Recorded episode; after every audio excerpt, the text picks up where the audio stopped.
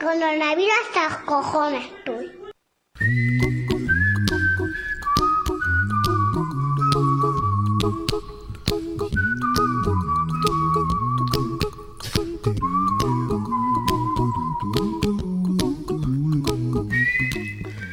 Bueno, bueno, bueno, pues bienvenidos, bienvenidos al programa más sostenible, resiliente y transversal de la radiodifusión española, dentro del amplio espectro radioeléctrico, terrestre y espacial. Un programa, el nuestro, robusto y potente para la gente. Son palabras muy utilizadas y me encanta pronunciarlas aunque no tengan ningún sentido o mucho sentido, pero quedó muy bien, ¿eh? quedó muy bien y además quedó muy actual. Además, también exploramos la actualidad para implementarla en sus oídos. Abandonamos nuestra zona de confort todos los días y trabajamos con altura de miras para la ciudadanía y el ciudadanía para todos, todas y todes. ¿Que por qué somos todo eso? Pues ni lo sé. Solo sé que no sé nada. Les habla, como ya habrán descubierto ustedes, desde Finestra para el Mundo, Panzolo, para los amigos y para los enemigos, a través de las ondas hercianas e internateras, facebookeras y tuiteras. Joder, qué gusto me estoy quedando hoy.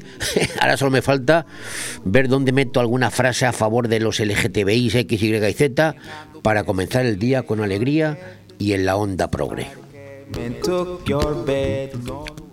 Y hoy tenemos Día Internacional. Bueno, un día mundial. Día mundial Día Mundial serio, ¿eh? un Día Mundial de las Enfermedades Raras que se celebra el último día del mes de febrero desde el año 2008.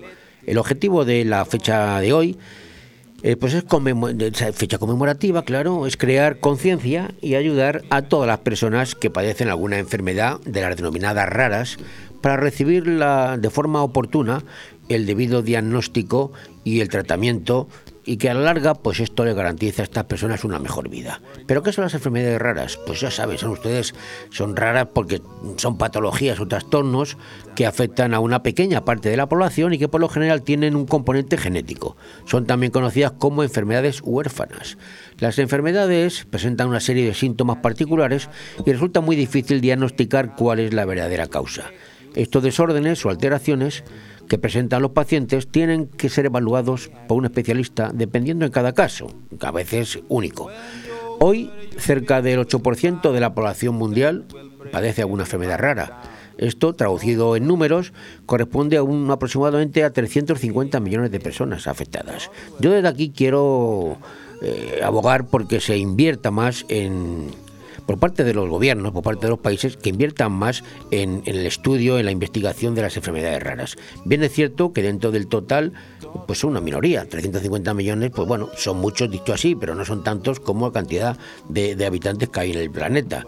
Lo que pasa que, bueno, hay, algunas multinacionales farmacéuticas que sí están invirtiendo, están haciendo un gran trabajo, evidentemente tienen que eh, recuperar después el dinero invertido, pero yo pido desde aquí a los gobiernos, que igual que gastan un pastizal en cosas banales y absurdas, a mi juicio, pues que inviertan un poquito más en esto, que se mentalicen de que hay mucha gente que padece, no solamente los enfermos, sino las familias que tienen que eh, tratar y, preservar y conservar y ayudar a las personas que tienen una enfermedad rara. Y como efemérides y hechos históricos de hoy, pues he conseguido unos cuantos que me parecen muy atractivos. Por ejemplo, les diré a ustedes que hace 511 años, en el 1510, en Turbaco, Turbaco, que es un nombre muy bonito, esto está en Colombia, ¿eh? pues el marino y cartógrafo español Juan de la Cosa halló la muerte, abatido por unas flechas envenenadas eh, con curare, eh, curare es un veneno, eh, que le habían lanzado los indígenas colombianos. ¿Que ¿Quién era Juan de la Cosa? Era conocido por haber dibujado el primer mapa del mundo que mostraba los territorios descubiertos en América durante el siglo XV. Eh, había participado eh, Juan de la Cosa en el primer viaje de Cristóbal Colón a las Indias a bordo de su nao La Santa María en el año 1492, cuando descubrimos América. Es el primer cartógrafo del mundo, ¿eh? Juan de la Cosa. Y en 1941 falleció en Roma Alfonso XIII de Borbón, hijo póstumo de Alfonso XII y María Cristina de Augsburgo-Lorena, que fue proclamado rey a su nacimiento y que reinó hasta el 14 de abril de 1931, fecha en que tras se declaró la Segunda República de España en España y decidió marcharse al exilio. O sea, que después ya, pues lo, que vino después ya saben, es reciente. O sea, que por tanto, eh, hoy es, eh, falleció en Roma Alfonso XIII de Borbón, que es el abuelo de Juan Carlos I y el bisabuelo entonces del el actual rey Felipe VI, si no me va mal la mente, echando para atrás en la dinastía borbónica. O sea, que es el bisabuelo del actual rey, abuelo del rey emérito y padre del de, conde de Barcelona. Joder, que, parezco que soy monárquico y no lo soy, pero estas cosas me las aprendo. Y hace 38 años, en 1983, la empresa alemana Deutsche Grammophon lanzó, qué bonito Grammophon, me encanta el nombre, lanzó al mercado el Compardis. ¿Se acuerdan ustedes del Compardis? ¿Eh? firmó el certificado de defunción del vinilo. El Compardis se cargó al vinilo en nada. Pero ¿cuánto duró el Compardis? El cambio de tecnología supuso un gran avance al grabarse digitalmente frente a las grabaciones analógicas mm, que contenían un ruido de fondo. O sea que el Compardis eliminó el vinilo y ¿quién ha eliminado el Compardis? Yo qué sé, Wi-Fi, ahora ya ni Compardis ni leches. ¿Quién? Apple, ah, Apple, Apple. Me dice, me dice mi, técnico que Apple. Pues bueno, pues Apple. Pero el Compardí, la verdad que fue una revolución, pero duró muy poquito. ¿eh? Fue como un, un helado a la puerta de un colegio en el mes de agosto.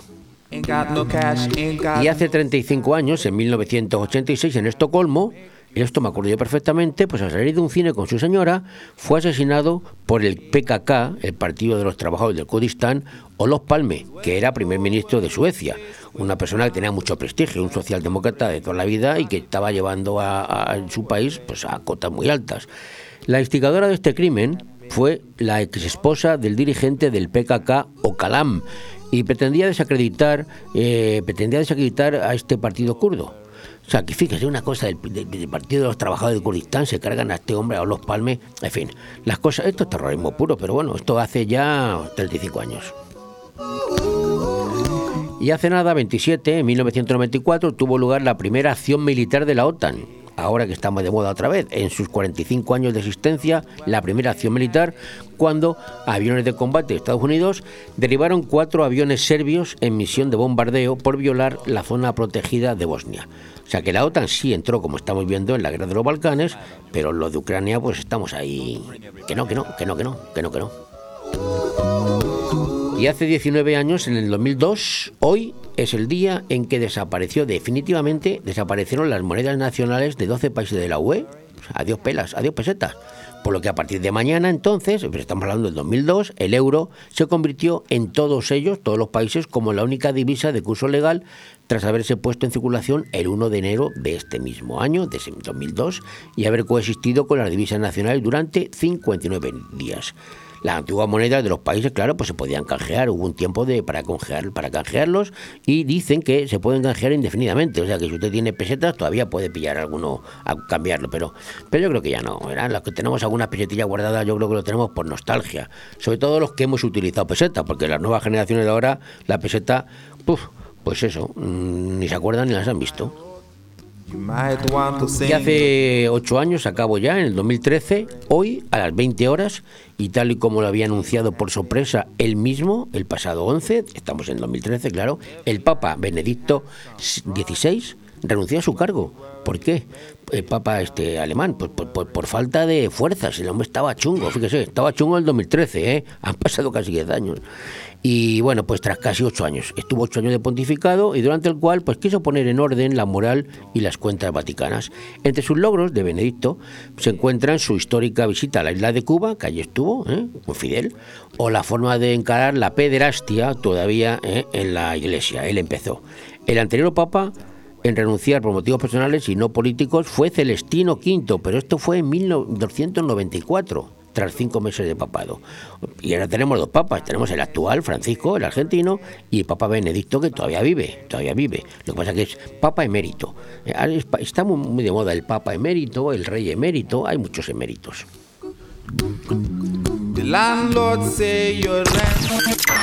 Radio 4G Benidorm, tu radio en la Marina Baja. ¿Cómo están ustedes? El coronavirus hasta cojones estoy.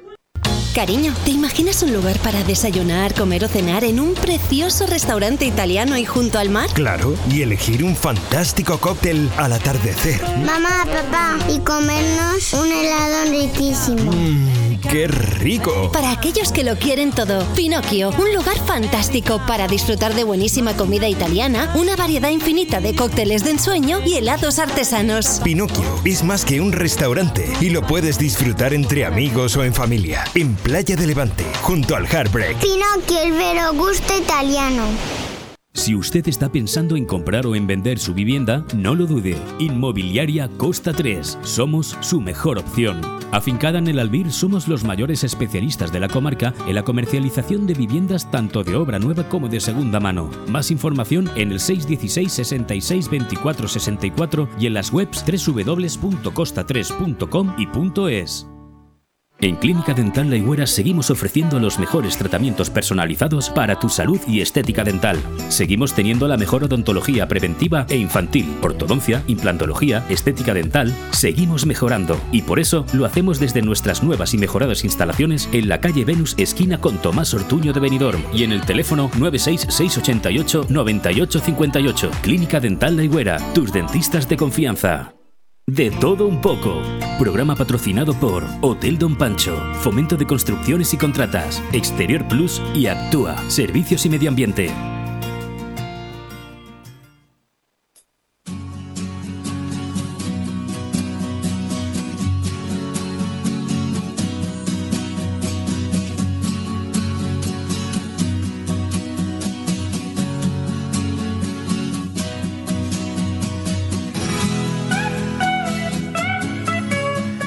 Bueno, pues puede que a estas horas en las que estoy hablando con ustedes, representantes de Ucrania y Rusia estén reunidos en estos momentos para buscar una solución al conflicto desatado por Rusia tras la invasión del Estado soberano de Ucrania.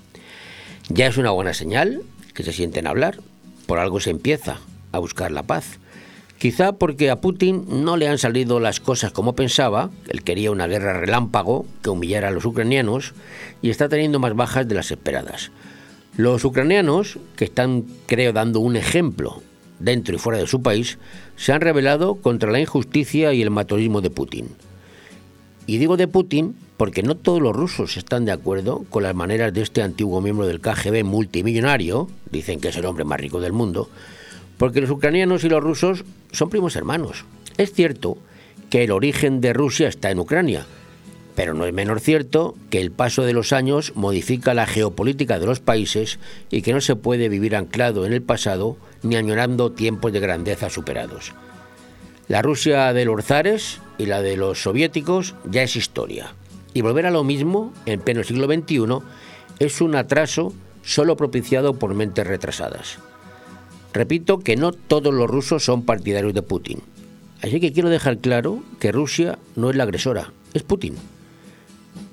Lo cierto es cierto que los rusos siempre se han considerado un poquito por encima de sus vecinos. ¿eh? Son un pueblo orgulloso de sí mismos y muy nacionalistas. Pero de ahí a seguir a pie juntillas los destinos y los aires de grandeza de Putin, pues yo creo que va un trecho. Son muchas, las manifestaciones que se están produciendo en distintas ciudades de Rusia en contra de la invasión, que no guerra, en Ucrania. Y son muchos los que están siendo detenidos por oponerse al peripatético Putin.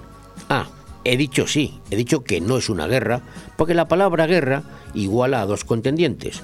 Y aquí lo que se ha producido es una agresión, pura y dura, que además desiguala la contienda.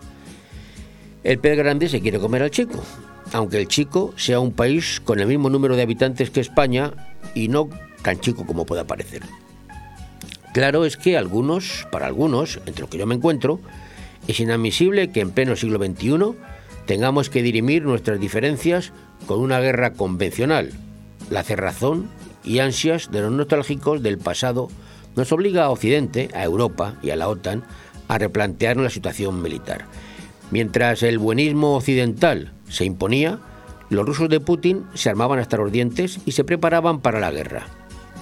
El equilibrio de la Guerra Fría, con la OTAN por un lado y el Pacto de Varsovia por otro, auspiciado por la antigua Unión Soviética este último, ese equilibrio que había entonces ahora se ha desequilibrado por las ansias de poder de un dirigente desequilibrado. ¿Cómo será la equivocación de Occidente? Que hasta nuestro Pedro I el embustero declaró en alguna ocasión no muy lejana que en España había que hacer desaparecer el Ministerio de Defensa, que es lo mismo que decir que elimináramos al ejército español. Tamaña estupidez solo se le puede ocurrir a un señor como Pedro I el embustero y sus ansias de pasar a la historia como el político más sostenible y resiliente de nuestro país, utilizando el argot pijo progre. Y lo que está consiguiendo es pasar como el enmendador, enmendador de Zapatero, otro que tal baila, otro que también pasará a la historia como un inútil o tonto útil, según se mire. Ahora lo que toca es volver a ponerle las cosas claras a quien corresponda. No dejarse amedrentar por las bravuconadas de Putin, que ha puesto en alerta a sus fuerzas nucleares para acogotar de nuevo a Occidente y conseguir que las bolsas caigan de golpe y responder de esta manera al bloqueo económico al que le está sometiendo Occidente. Putin es un soberbio al que no quieren ya ni en su propio país, pero también es un ser malvado al que casi todos tienen miedo de llevarle la contraria. Con inteligencia y firmeza Occidente tiene que hacer frente a este nuevo zar del siglo XXI. Zar o autócrata que ha conseguido perpetuarse en el poder y llevar al mundo a un conflicto que solo se arregla con firmeza e inteligencia. En el año 384, el escritor romano Vegeccio escribió su libro Epitoma Rei Militaris, donde dijo eso de si vis pacem para bellum, si quieres la paz, prepárate para la guerra. Su trabajo fue considerado durante siglos la Biblia militar de Europa, pero parece que lo hemos olvidado. El buenismo tontorrón que nos impone los pseudopolíticos que nos gobiernan nos hace olvidar lo que somos, de dónde venimos y sobre todo a dónde vamos. Como siempre, la frase de Groucho Marx que dijo en su momento, lo malo de hacer sugerencias inteligentes es que uno corre el riesgo de que se le asigne para llevarlas a cabo. Por cierto, hoy quiero felicitar a nuestro presidente Sánchez. Bueno, le felicitaré hoy y mañana, porque como este hombre es tan especial, nació un 29 de enero y cumple años cada cuatro años. No sé si los cumple hoy o los cumple mañana, porque nació, como digo, el 29 de febrero. Este hombre es rarito hasta para nacer.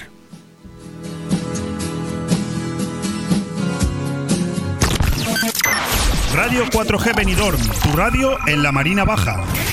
Pero creo que entre todos tenemos que hacer la pedagogía de que la luz no la pagamos todos los días, la pagamos al mes o la pagamos cada trimestre. Tiene dos huevos así de grandes. ¿Te gusta llegar a tiempo a tu destino? ¿Volver a casa tan cómodo y seguro como si fueras tú mismo el que conduces? Radio Taxi Benidorm. El mejor servicio a tu entera disposición. Descárgate nuestra aplicación Pide Taxi para el móvil y solicita un taxi de la manera más fácil. Visita nuestra web radiotaxibenidorm.com. Radio Taxi Benidorm 96 586 2626. ¿Dónde vas con mantón de... La magia de la zarzuela llega al Auditori de la Nucía. El sábado 5 de marzo, a las 8 de la tarde, el Auditori de la Nucía acogerá la magia de la zarzuela. Un concierto lírico con escenas y romanzas de los grandes títulos de la zarzuela con varios solistas. Ven y disfruta en el Auditori de la Nucía de la magia de la zarzuela. El sábado 5 de marzo. Auditori de la Nucía. 15 años. Fen Cultura. Solo el Grupo Galera puede, tras 40 años de actividad, ser el de siempre y a la vez renovarse para ofrecer nuevas sensaciones. Porque Galeras por Café en Avenida Jaime I de Benidorm no entiende de modas y se renueva con el paso del tiempo. Son nuevas sensaciones en tu galera de siempre. Descúbrelas en grupogalera.com o en Facebook e Instagram. Galera Sport Café, tu punto de encuentro en Avenida Jaime I y en Avenida Benierda. De todo un poco. Programa patrocinado por Hotel Don Pancho, Fomento de Construcciones y Contratas, Exterior Plus y Actúa, Servicios y Medio Ambiente.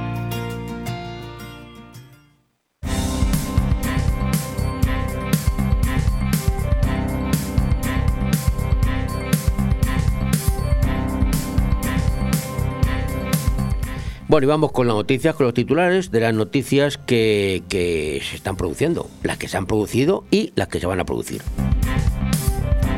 Y vamos con el tema del día, la guerra, Ucrania-Rusia.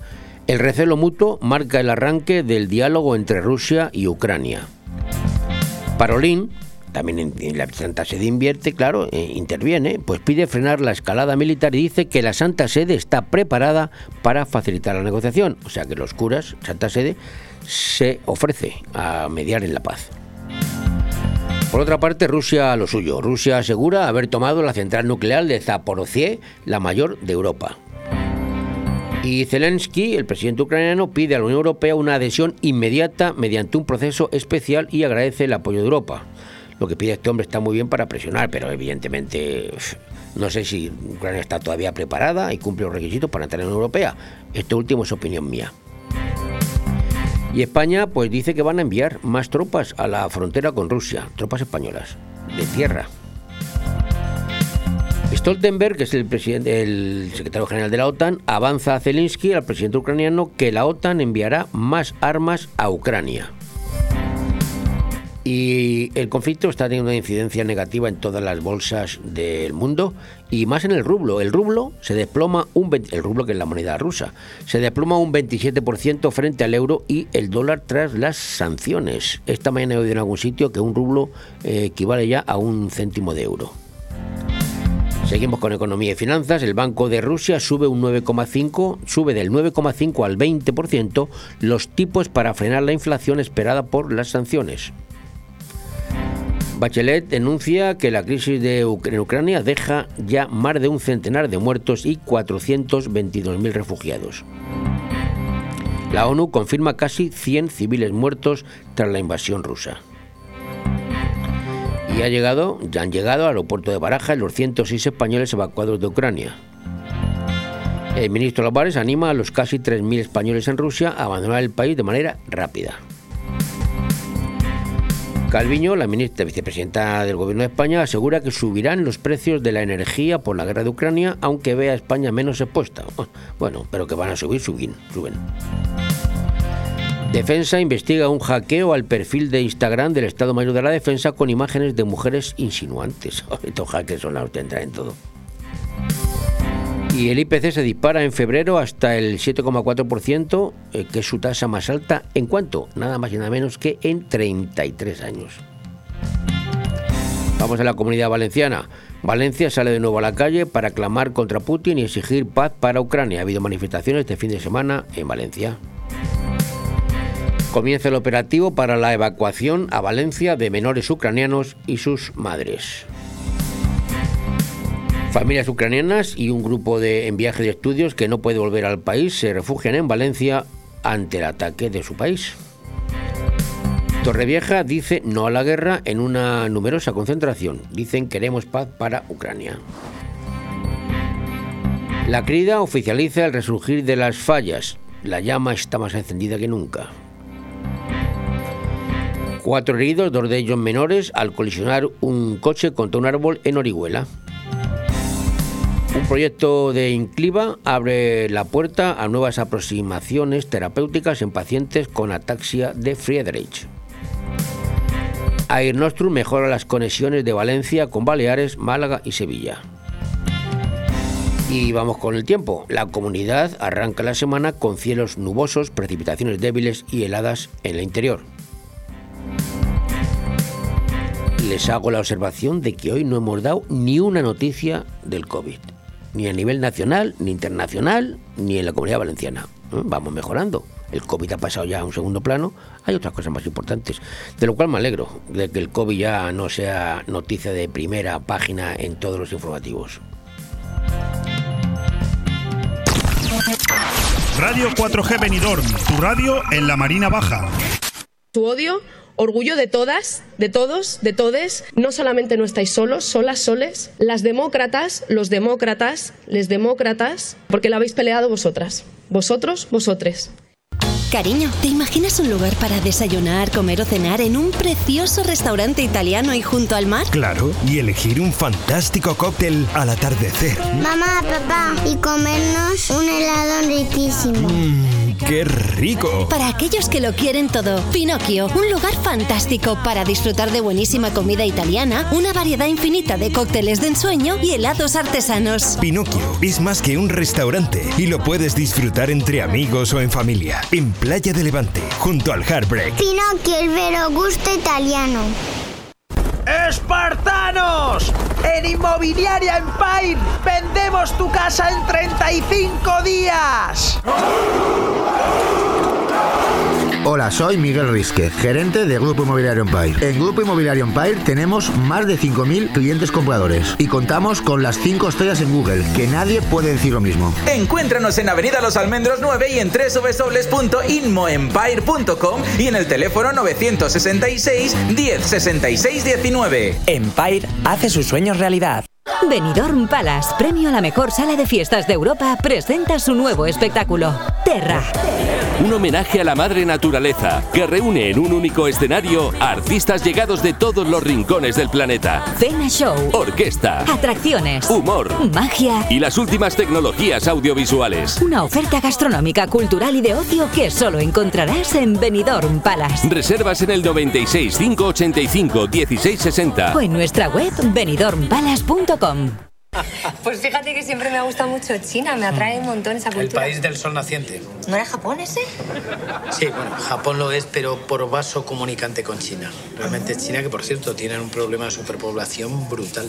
Solo pueden tener un niño, ¿no? Bueno, no era así exactamente, iba por peso. Si el niño era grandote, entonces sí uno, pero si era más menudo, dos. Mira tú. Hay que ver qué barbaridad todo lo que sabes. ¿Es que has vivido en China? No, soy tertuliano. No, no, no, no lo ponga. No me ponga el vino, está picado, lléveselo. Pero si no lo ha probado. Sí, pero se ve, en la inclinación de la botella ya el vino viene pidiendo cambio. ¿El señor es enólogo? No, soy tertuliano. ¿Eh? Me trae gaseosa y hielos. Joder, pero si es que sabes de todo. Vale. Me preocupa. Madre mía, qué ilusión, un tertuliano, por favor. No, páselo por la sartén, por favor. Está crudo. Pero señor, pidió un filete tártaro. Sí, ¿No pero- sabe lo que es? Eso, no hay nada más que verlo. ¿eh? Está pidiendo sartén, vuelta y vuelta. Está crudo, por lógica. ¿Mm? Pues eso te estaba Qué contando que... Ay, ay, ay, ay, ay. Abran paso, por favor, que soy médico. A ver, tranquilos, tranquilos, me ocupo yo, soy tertuliano. Déjeme a mí que soy un reputado cardiólogo. Vamos a ver, ¿quién va a saber más? ¿Usted que es especialista en una cosa o yo que soy especialista en todo? Permítame, por favor. A ver, traer un trapo, una manta, lo que haya. Bien. Que taparle. Pero, ¿pero ¿qué está usted haciendo? ¿Usted tiene conocimientos médicos? Conocimientos, conocimientos, no. Pero soy tertuliano. Ya, pero... Y por lógica hay que reducir la, la ingesta de oxígeno. Este hombre tiene una insuficiencia cardíaca y usted le está quitando el aire. Por favor, déjeme. Déjeme.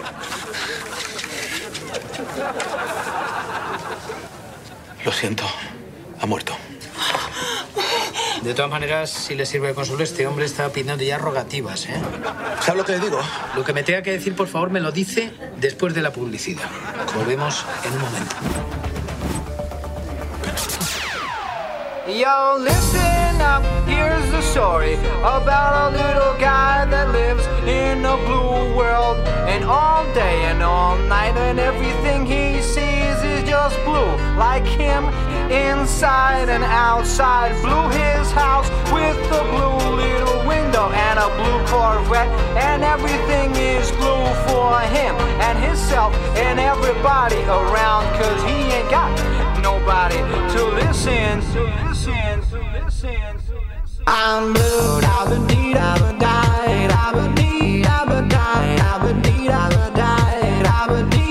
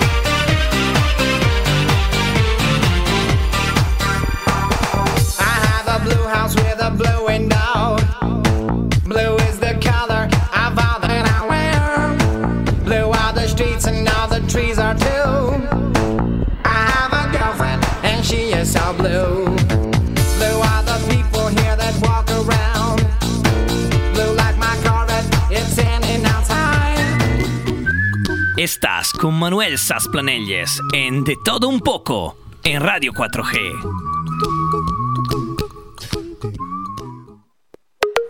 Bueno, pues saben ustedes que a mí no me gusta utilizar la palabra resiliente, ¿eh? porque está de moda y basta que la esté de moda y la pongan algunos para que yo me niegue a emplearla. Yo busco otros, otros sinónimos. Pero la voy a utilizar, porque si hay un sector de nuestra economía que sea resiliente, en el más amplio sentido de la palabra, yo creo que son la hostelería, los hoteles, porque después de la, de la pandemia, ¿eh?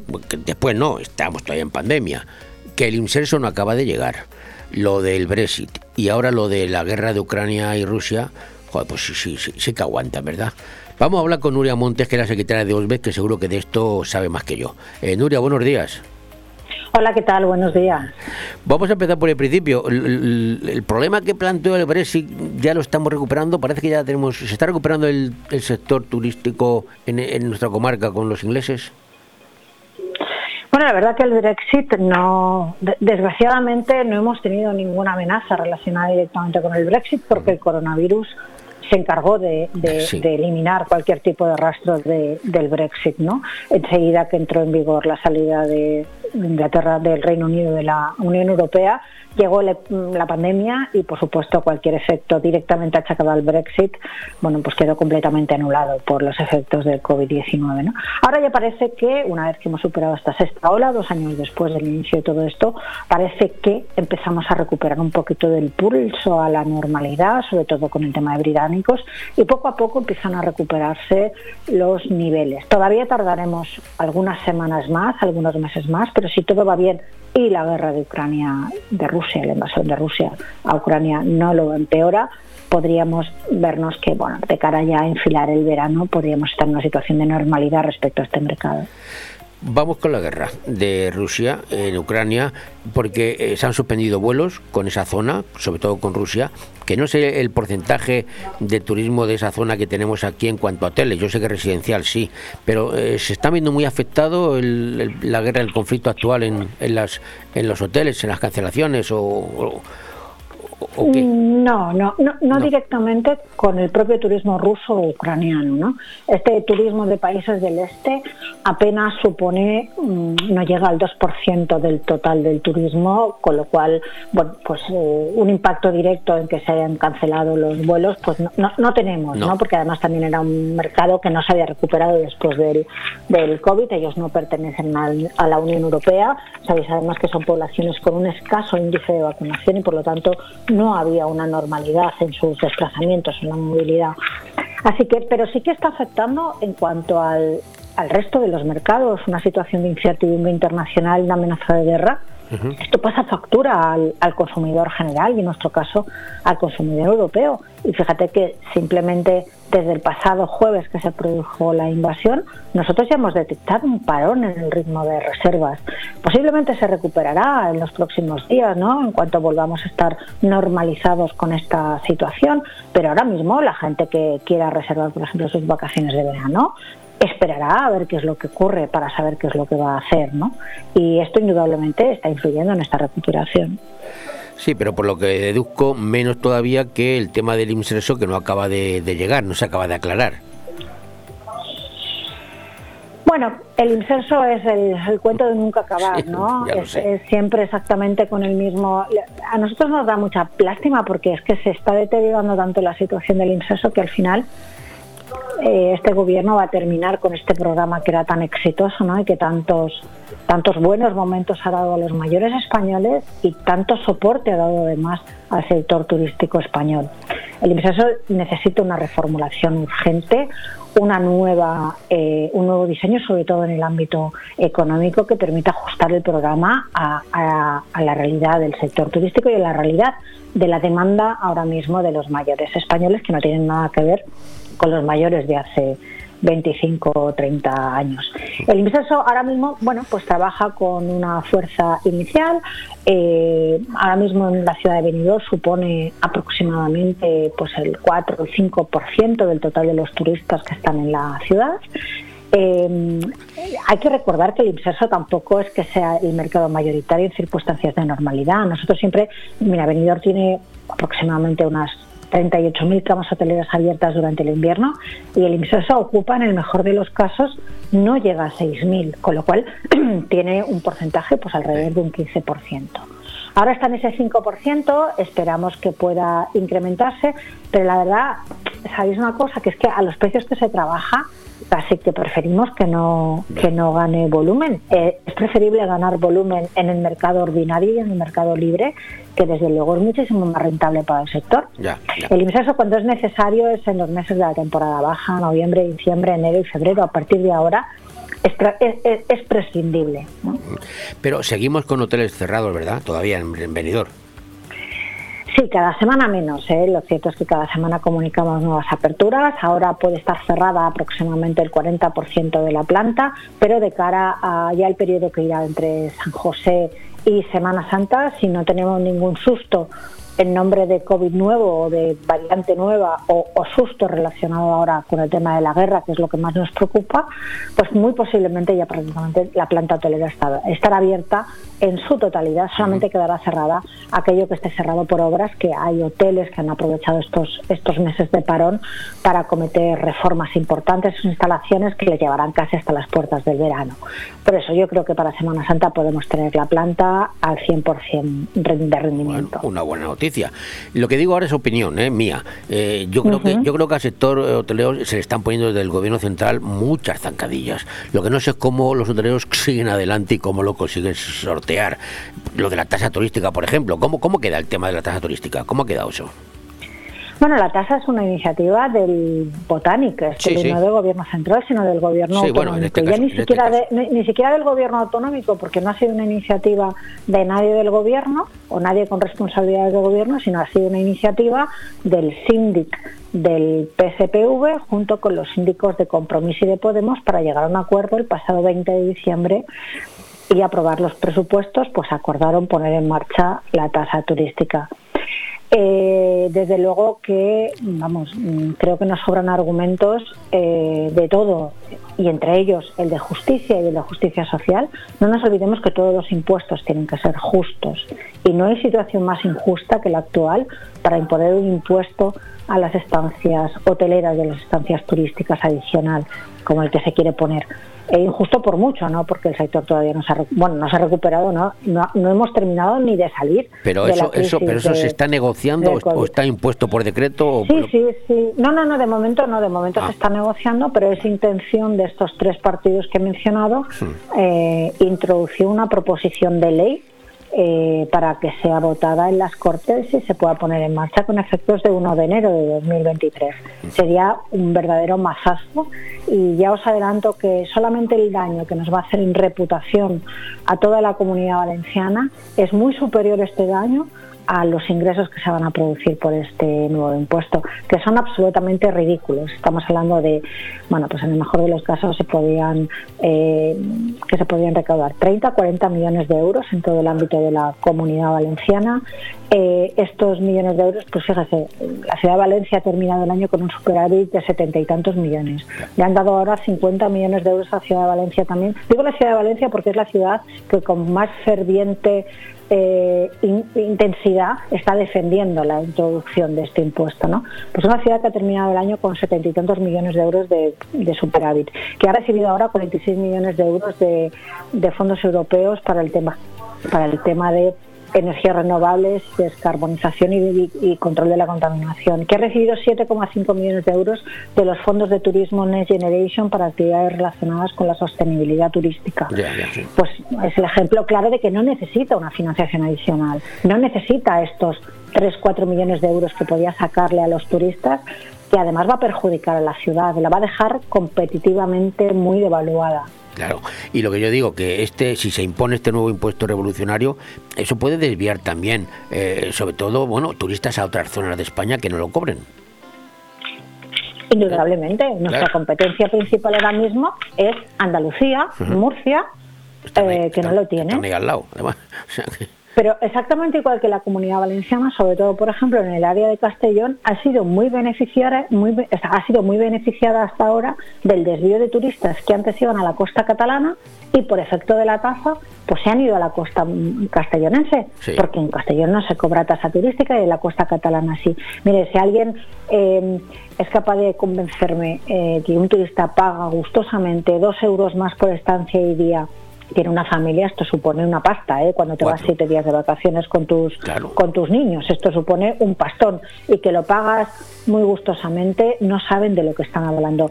El, el argumento más fuerte que utilizan los proclives a la tasa es que en Roma se paga y en París se paga, sin que, y y ellos se olvidan que lo que hay en Roma solo se puede encontrar en Roma, que lo que hay en París solo se puede encontrar en París. Y sin embargo nosotros, sobre todo en el producto vacacional, nos batimos el cobre cada día con un montón de destinos competidores que cada vez son mejores, ofrecen más eh, atractivos, ofrecen mejor producto y ahí tenemos que estar eh, día a día batiéndonos la cabeza. Si nos quitan un elemento competitivo y nos van a poner un impuesto adicional, pues obviamente nuestros turistas internacionales elegirán Túnez, Turquía, claro.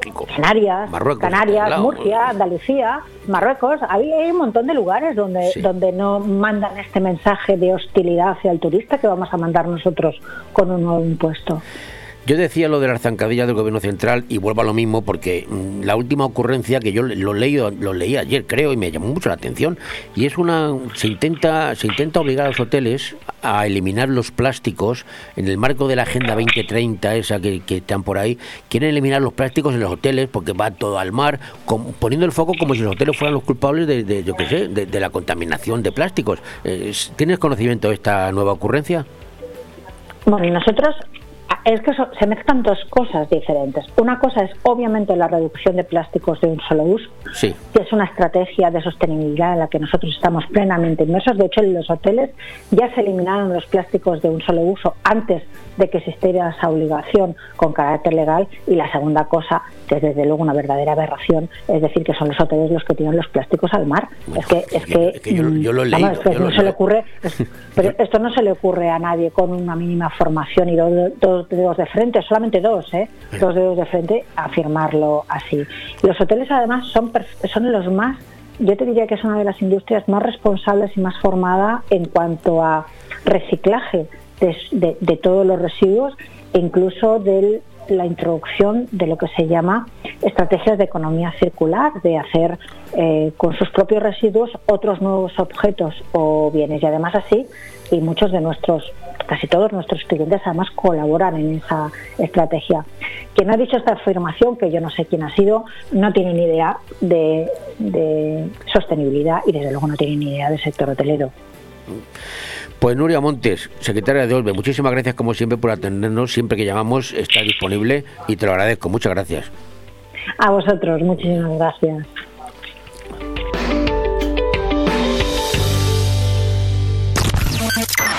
Radio 4G Benidorm, tu radio en la Marina Baja. ¿Cómo están ustedes? El coronavirus hasta los cojones estoy. Restaurante Club Náutico Marina Greenwich. Hemos aprovechado para mejorar las instalaciones realizando obras en la terraza, aclimatándola para mayor comodidad de nuestros clientes. Ven a visitarnos y sorpréndete con los deliciosos menús elaborados por el chef Alberto Durá. Infórmate y haz tu reserva llamando al 673 75 89 17. Restaurante Club Náutico Marina Greenwich en el puerto deportivo Campomanes, Altea. Compartido. La nueva exposición de Anne-Marie Jarreau llega al Museo de Finestrat. Una selección de obras en cerámica y pinturas al óleo inspiradas en la naturaleza que vive y siente su autora. Un reflejo de su principal inspiración, transmitir emociones a través de la pintura y compartirlas con el público. Hasta el 28 de febrero en el Museo de Finestrat, los miércoles de 4 a 8 de la tarde, jueves y viernes de 10 a 2 y de 4 a 9, y sábado y domingo de 10 a 2. Exposición compartido en el Museo de Finestrat, porque en Finestrat lo tienes todo. Madurez, tradición, tendencia y modernidad. Hablamos del restaurante Juan Abril, la cocina española de siempre. Restaurante Juan Abril. Arroz seco, meloso, caldoso, de pescado, de carne, con verdura, con bogavante, caldero de pescado, las mejores carnes y sus guisados caseros de toda la vida. En Altea, Passeig del Mediterráneo 14. Reservas al 96 584 37 22. Porque nuestra casa es su casa. Porque son momentos para compartir, comparte felicidad. Chocolates Marcos Tonda. Comparte con tus clientes, empleados, con la familia y amigos sus exquisitos chocolates tradicionales y gourmets o los nuevos lotes combinados con productos tradicionales. En Villajoyosa, partida Torres junto Rotonda del Puerto y en el centro de Benidorm, calle Alameda Blue, espacio gourmet Marcos Tonda. El prestigio de una marca garantiza la calidad. Chocolates Marcos Tonda. Momentos para compartir. No dejen de visitar la nueva tienda de chocolates Marcos Tonda en el centro comercial La De Finestrat. Estás con Manuel Sasplanelles en De Todo Un Poco en Radio 4G.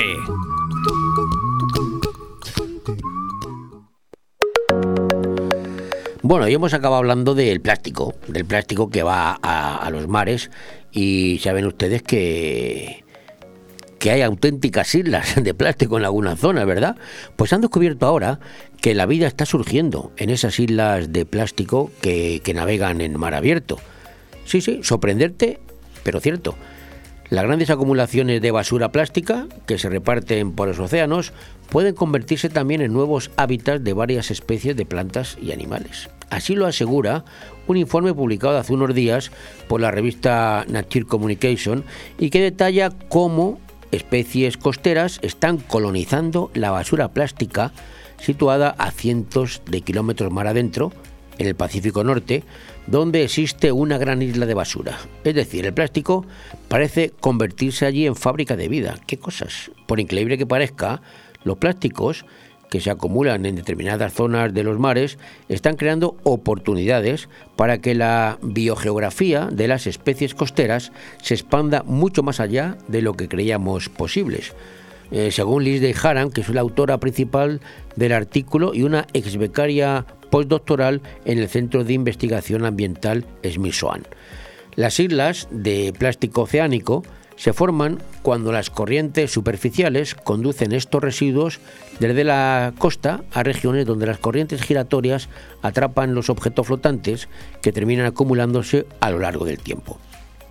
El mundo tiene al menos cinco puntos infectados de plástico o parches de basura. El punto subtropical en el Pacífico Norte, entre California y Hawái, es el que tiene más plástico flotante, con una cantidad estimada de 79.000 toneladas métricas. Otra fuente lo elevan incluso a más de 90.000 de plástico flotando en una región que abarca más de 1.580 kilómetros cuadrados. Ahí en nada. En realidad, la denominación de islas de plástico es un nombre inapropiado, porque gran parte de la contaminación consiste en microplásticos demasiado pequeños para que se vean a simple vista. Los escombros flotantes, como redes, boyas o botellas, también son arrastrados a estos puntos, arrastrando consigo residuos domésticos. Los organismos llegan desde la costa. Los autores denominan a estas comunidades neopelágicas. Neo significa nuevo y pelágico se refiere a océano abierto, a diferencia de la costa.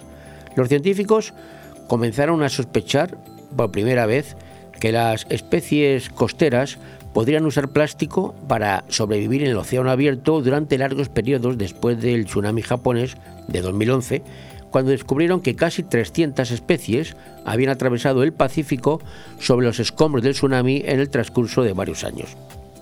Pero hasta ahora, los avistamientos confirmados de especies costeras sobre residuos de plástico directamente en mar abierto pues eran muy raros. Para este descubrimiento, Haram se asoció con Ocean Voyage Institute, una organización sin fines de lucro que recolecta eh, contaminación plástica en sus expediciones y con un par de oceanógrafos de la Universidad de Hawái en Manoa. Los oceanógrafos crearon modelos que podían predecir dónde era más probable que se acumulara el plástico en el punto subtropical del Pacífico Norte y compartieron esa información. Durante el primer año de la pandemia de COVID-19, la fundación del Ocean Voyage Institute, Mary Crowley, y su equipo lograron recolectar una cifra récord de 103 toneladas de plástico y otros desechos en el punto subtropical del Pacífico Norte. Ella envió algunas de estas muestras al laboratorio de invasiones marinas y allí Haran analizó las plantas y animales que los habían colonizado y encontró muchas especies costeras, incluidas anémonas, hidroides y anfípodos parecidos a, a los camarones, que no solo sobreviven, sino que prosperan en el plástico marino. Para los científicos marinos, la mera existencia de esta nueva comunidad de mar abierto representa un cambio de paradigma, evidentemente. El mar abierto no ha sido habitable para organismos costeros hasta ahora, ha dicho el científico senior del SER, Greg Ruiz, quien dirige el laboratorio de invasiones marinas donde trabaja Haram. En parte debido a la, limitación del hábitat, no había plástico allí en el pasado porque pensábamos que era un desierto de alimentos. El nuevo descubrimiento muestra que ambas ideas no siempre son ciertas. El plástico proporciona el hábitat y de alguna manera estos organismos procedentes de la costa están allí encontrando comida. Ruiz dijo que los científicos todavía están estudiando cómo puede suceder esto, si se debe a que estos organismos se desplazan hacia lugares específicos de productividad de alimentos en esos puntos, o si se debe a que el plástico en sí actúa como un arrecife que atrae fuentes de alimentos. Esta situación, ante esta situación, los científicos tienen ante sí un nuevo campo de investigación al objeto de saber cómo estos nuevos hábitats pueden afectar al medio ambiente. Y es que el mar abierto tiene sus propias especies vivas, que también colonizan los escombros flotantes. Pero la llegada de nuevos vecinos procedentes de la costa podría alterar los ecosistemas oceánicos que han permanecido intactos durante milenios. Las especies costeras compiten directamente con estas estructuras marinas, ha dicho Haram. Están compitiendo por el espacio, están compitiendo por los recursos. Y en esas interacciones se entienden, se entienden muy mal. Eso ha dicho. Y luego esta amenaza de las especies invasoras. Los científicos ya han visto que estas comienzan a utilizar los escombros del tsunami japonés que han utilizado para trasladar desde Japón a América del Norte. De este modo, varias colonias de especies costeras que flotan en mar abierto durante años podrían actuar como un nuevo reservorio y tendrían más oportunidades para invadir nuevas costas. Los autores de este estudio no saben aún hasta qué punto pueden ser comunes estas comunidades neopelágicas, si pueden sostenerse por sí mismas o si existen fuera del punto subtropical del Pacífico Norte. Pero la dependencia mundial del plástico sigue aumentando. Los científicos estiman que los desechos plásticos globales acumulados podrían alcanzar más de 25.000 millones de toneladas métricas para el año 2050. Con tormentas más intensas y frecuentes gracias al cambio climático, los autores esperan que aumenten las cantidades de plástico y serán lanzadas al mar desde tierra firme. Por ello, las colonias de estos organismos en alta mar no harán sino crecer. Este efecto secundario de la contaminación plástica que se ha pasado por alto durante mucho tiempo, han dicho los autores, pronto podrían transformar la vida en la tierra y en el mar.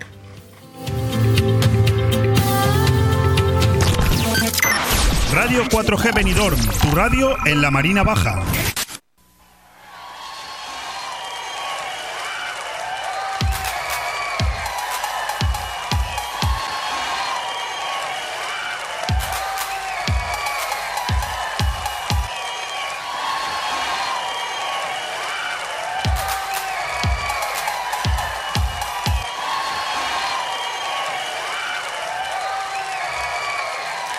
Está Winnie Houston, ¿no?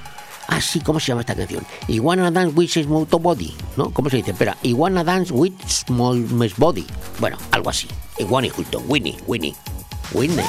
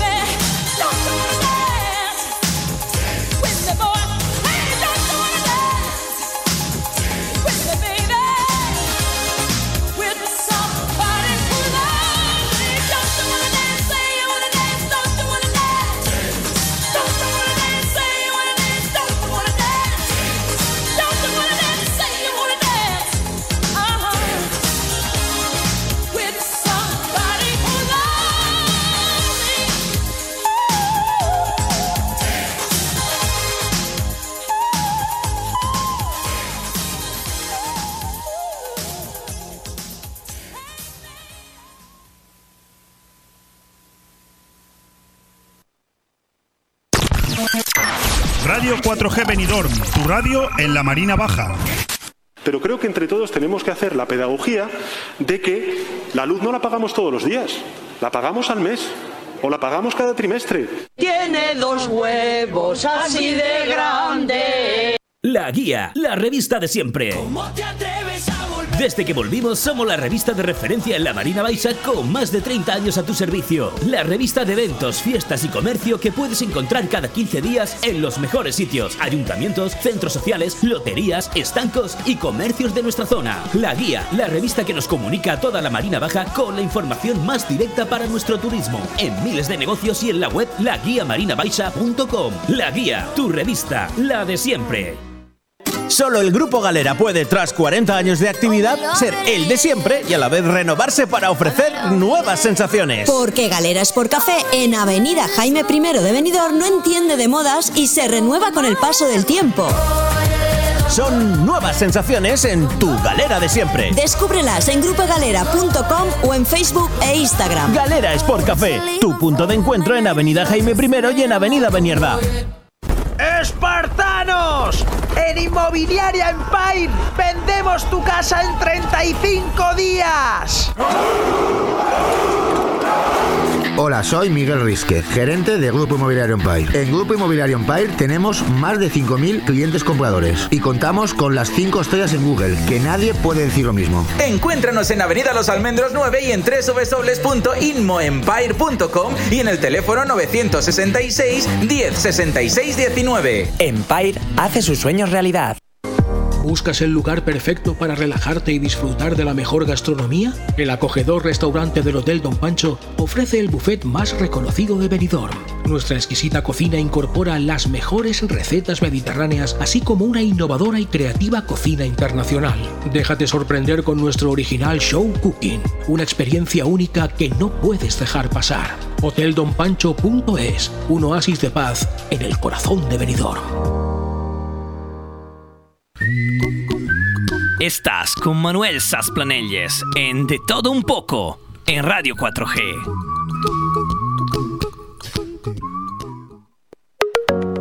Pues Nuria Montes, la secretaria de Osbeck, nos ha comunicado antes, cuando hemos charlado con ella, que el conflicto de Rusia y Ucrania está afectando no directamente por la falta de, de turistas rusos, sí está incidiendo de momento en otras reservas a nivel europeo.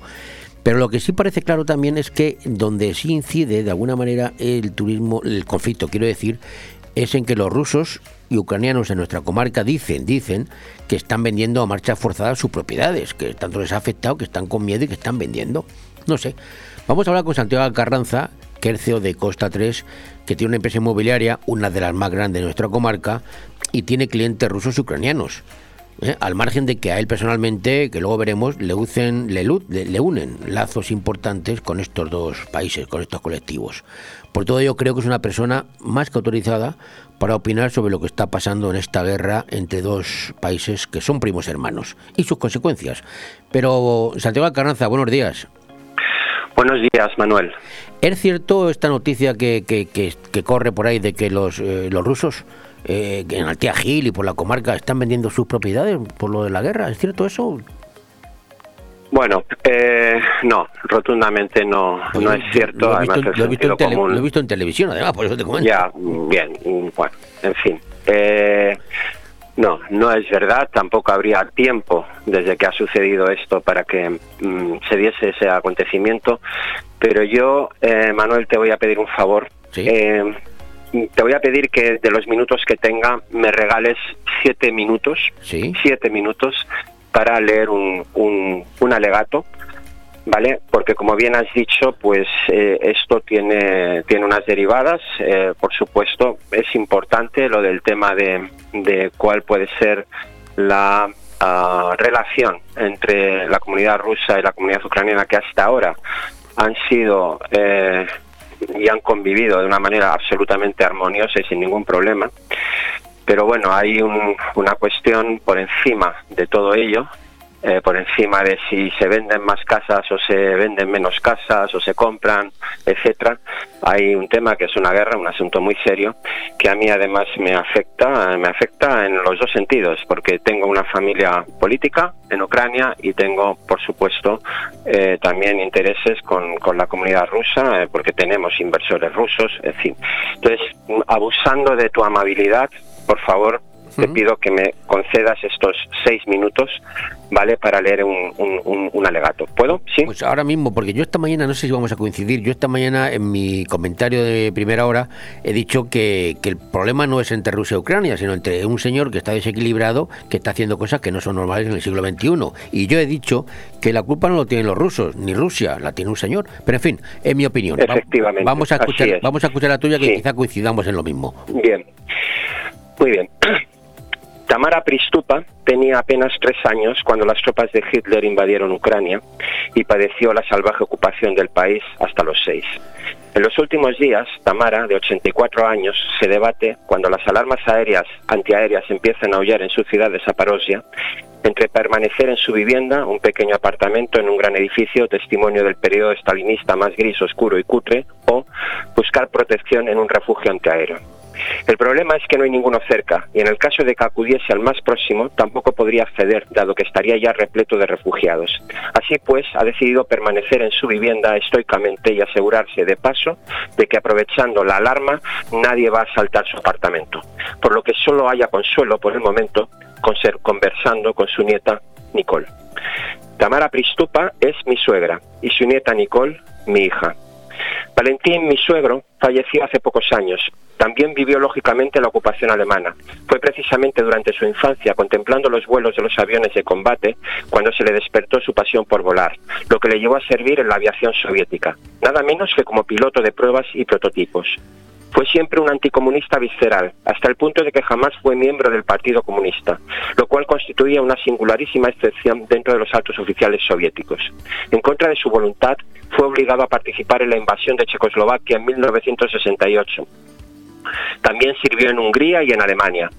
Me pregunto qué pensaría si ahora viese que esa misma aviación en la que él sirvió bombardea ahora su ciudad y su país. Creo sinceramente que es afortunado de no poderlo ver. Sasha, mi cuñado, sí que ha conseguido acceder ya a algún refugio junto con su mujer y su hija.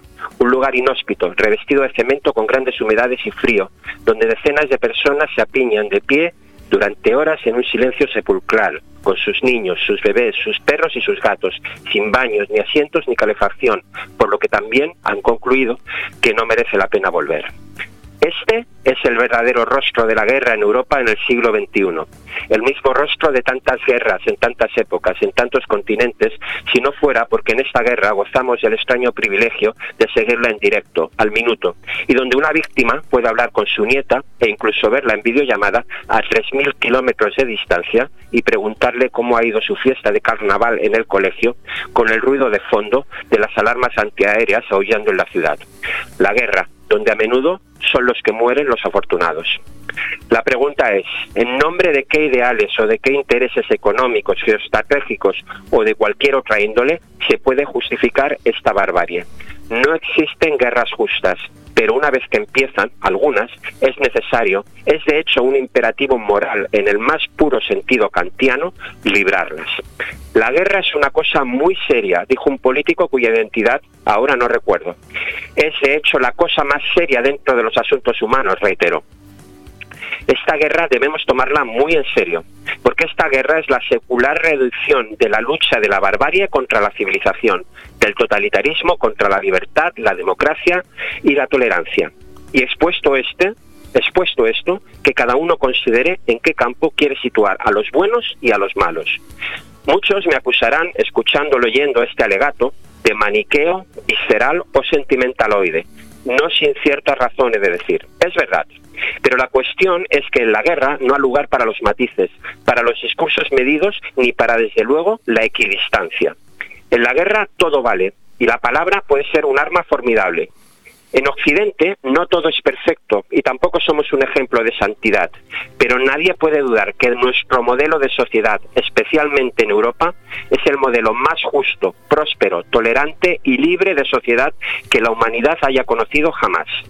Tanto es así que un pueblo de 44 millones de habitantes, con un idioma, una cultura común y unos estrechísimos lazos históricos y familiares con Rusia, se juega su soberanía y su vida desde hace ocho años por querer legítimamente ser como nosotros. Si cada vez que hay una guerra o catástrofe, todo el mundo, incluidos los ucranianos, corren hacia el oeste, querrá decir algo. Recientemente escuché en esta emisora al periodista Carlos Cuesta, al que desde la más profunda discrepancia ideológica admiro y respeto intelectualmente, criticar duramente a la Unión Europea y a Estados Unidos. Desde luego puso de manifiesto algunas cuestiones en las que no puedo estar más de acuerdo, otras en las que estoy parcialmente de acuerdo y otras en las que estoy profundamente en desacuerdo.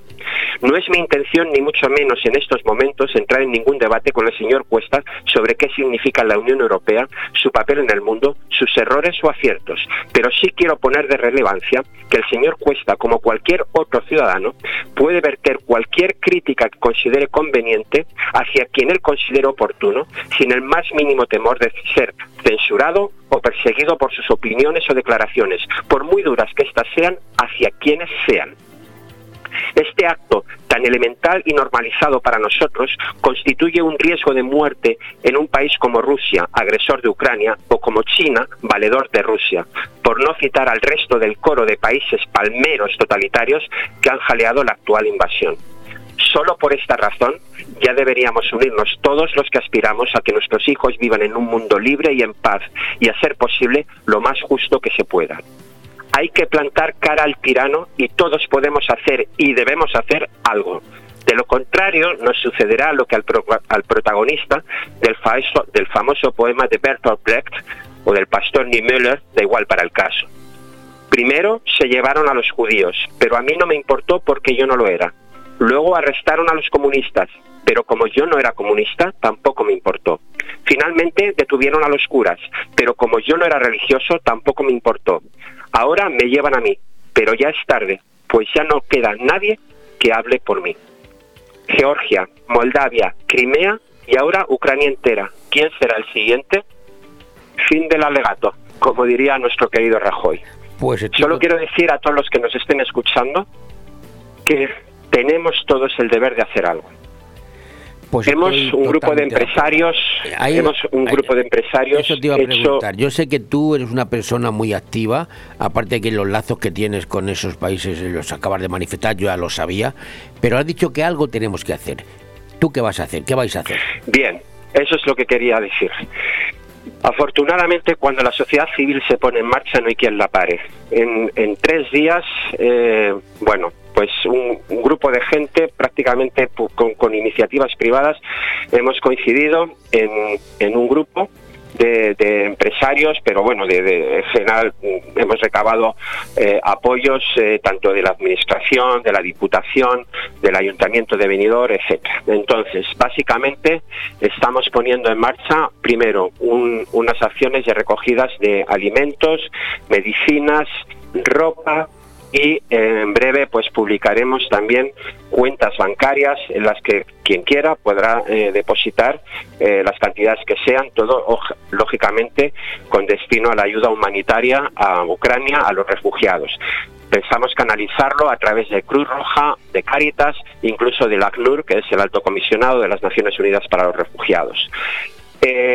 Además de eso, estamos mm, en contacto con el Ayuntamiento de Benidorm, eh, con la Comandancia de la Guardia Civil. Todas estas gestiones las ha hecho Antonio Alcaraz, eh, al cual expreso mi mayor y máximo reconocimiento, porque todo esto lo, está, eh, la cabeza organizativa es de él y vamos a, organizar una manifestación, gran manifestación en Benidorm, cuyo recorrido pronto también publicaremos y cuya fecha también publicaremos y aprovecharemos también que esa manifestación constituya un, pretexto, un, ámbito para hacer una gran recogida también de, ayuda eh, con destino a Ucrania. Al mismo tiempo, también eh, queremos organizar, eh, mm, ya veremos en qué formato, quizás dentro de la misma manifestación o quizás en un acto aparte, un acto de hermanamiento entre las comunidades rusa y ucraniana. Los rusos, eh, hay algunas excepciones, pero en su mayoría están expresando su apoyo y eh, su solidaridad con Ucrania y su máxima condena a las acciones del señor Putin. Como dijo el otro día Josep Borrell, no hemos roto con Rusia, hemos roto con Putin. Totalmente de acuerdo. Conozco bien Rusia, conozco bien a muchísimos rusos y sé que eh, están absolutamente avergonzados con lo que está sucediendo. Totalmente de acuerdo y vas en la línea de lo que vas en la línea de lo que yo he comentado esta mañana. Pero abusando un poco de, de que te tengo conmigo y que tú tienes familia directamente allí, en, en el lugar de los hechos, eh, hablas con tu, hablas con tu suegra eh, a menudo. ¿Cómo está la mujer? Sí, ¿Qué- esta qué mañana hemos hablado con ella. Eh, vive en la ciudad de Zaporozhia, está a apenas eh, 100 kilómetros de la ciudad de Dnipropetrovsk, donde hay em, fuertes combates. En Zaporozhia, eh, los primeros días de la guerra destruyeron dos fábricas de aviación rusa. Durante toda la noche han estado sonando las alarmas antiaéreas sin cesar. Mi suegra, que vive en un piso decimodo- decimosegundo, decimotercero, eh, bueno, pues eh, el edificio estaba sin luz, los ascensores no funcionaban y evidentemente con 84 años no podía bajar las escaleras para ir a un refugio al que tampoco quizás hubiese llegado a tiempo, puesto que no hay muchos refugios y eh, cuando se llegan pues están llenos y en unas condiciones absolutamente inhumanas. Yo quiero ser optimista, me gustaría que esto durase poco. Hoy, de hecho, creo que se están reuniendo las partes, rusos y ucranianos, y están intentando buscar una solución. ¿Tú ves, crees que esto va a ser para corto o para largo? ¿A largo plazo o a corto plazo se va a solucionar el conflicto? En primer lugar, quiero expresar mi más absoluta desconfianza sobre el resultado de esas conversaciones. Eh, Putin, eh, en todos estos meses, eh, no ha dicho más que mentiras. eh, y evidentemente no creo que justo en este momento vaya a decir por una vez la verdad, ni sus intenciones vayan a ser honestas.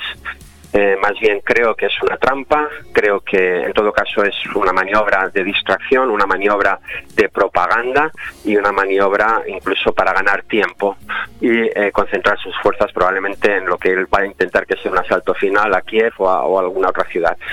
Eh, ¿Cuánto va a durar? Pues eh, desgraciadamente en este momento no soy capaz de hacer ningún pronóstico.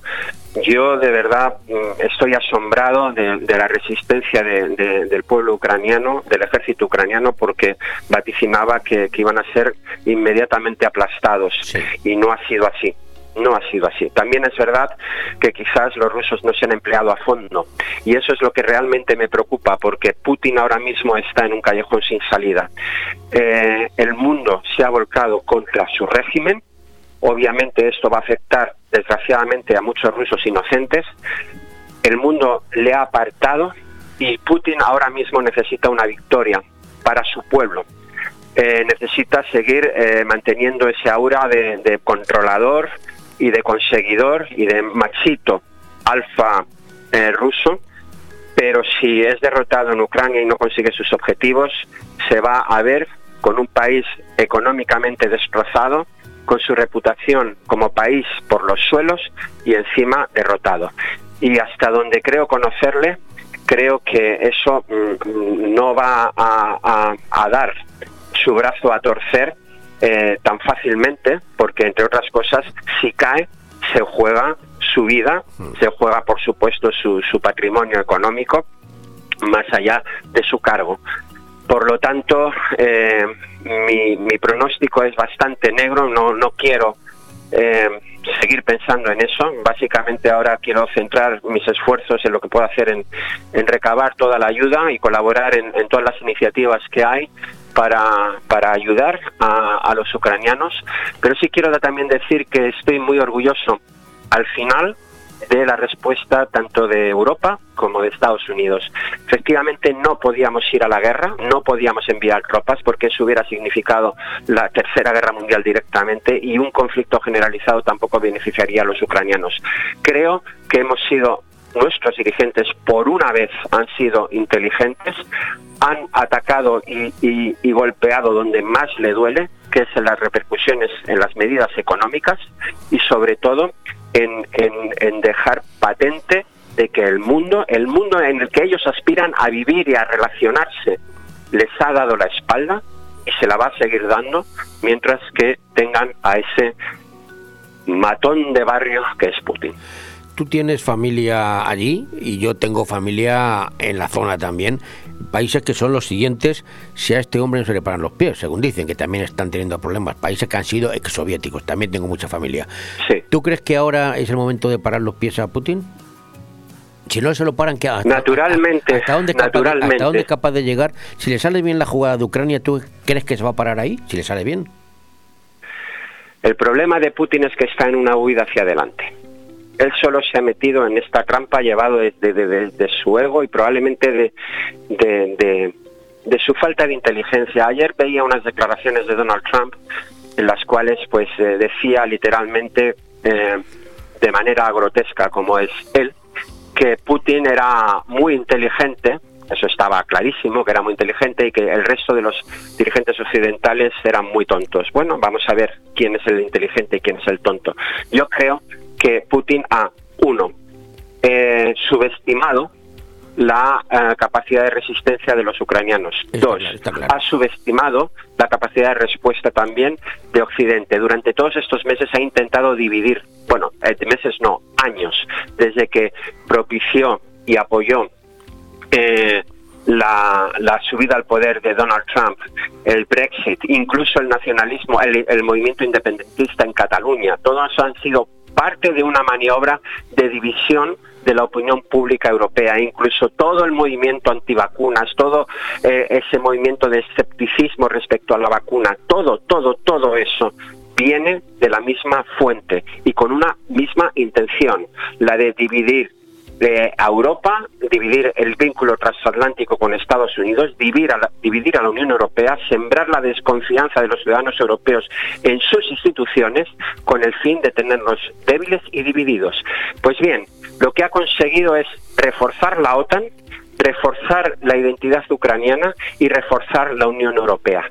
De momento, sus objetivos no se están cumpliendo para nada. Así que mi preocupación, efectivamente, es que se embarque en una huida hacia adelante. Yo creo que a Putin va a ser muy difícil acabar con él desde fuera. Creo que la puntilla se la tienen que dar desde dentro. La propia ciudadanía rusa. Es muy difícil. Lo que pasa, muy Lo difícil. que pasa, Santiago, que es que en esa huida hacia adelante de un hombre que cada vez recuerda más a Hitler, que ya habla, de, ya habla de armas nucleares, da mucho miedito. ¿eh? Da mucho miedo. Y tanto, tanto que sí. Tanto que sí. Desde hecho, creo que desde 1962, cuando las crisis de los misiles de, de- de Cuba, nadie había pronunciado la frase que pronunció este, este hombre el domingo, ayer, cuando afirmó haber, pues bueno, no, no lo afirmó, es que en directo dio la orden de poner eh, en estado de alerta a sus fuerzas de disuasión nuclear. Eso no había ocurrido en el mundo desde 1962, cuando la crisis de los misiles de Cuba. Eh, es terrible porque efectivamente la diferencia entre Hitler y Putin es que Putin tiene eh, un arsenal nuclear que puede acabar con el mundo entero. Eso es así, es, de- es así de cierto y así de triste. Por lo tanto, claro que esta partida tiene que ser jugada de una manera muy inteligente y muy medida. Pero también es verdad que hay que pararle los pies, porque mm, de no hacerlo tendríamos otro Hitler de nuevo en Europa. Es 1938 en la conferencia de Múnich. Exactamente la misma situación. Exactamente el mismo dilema. ¿Qué hacer? ¿La guerra o parar al tirano? Y aquí quiero recordar la frase de Churchill. Churchill eh, dijo en aquel momento, entre la guerra y el deshonor, elegisteis el deshonor. Ahora tenéis la guerra y el deshonor. Efectivamente. Yo te recuerdo este eh, que decía, si vis pacem para bellum, si quieres la paz, prepárate para la guerra. ¿Tú crees que, Occi- que Occidente no se ha preparado para la guerra y por lo tanto no está consiguiendo la paz? ¿O está dejando a alguien que atente contra la paz? Todos los dictadores, desde Hitler hasta Putin, siempre han pensado que las democracias son débiles.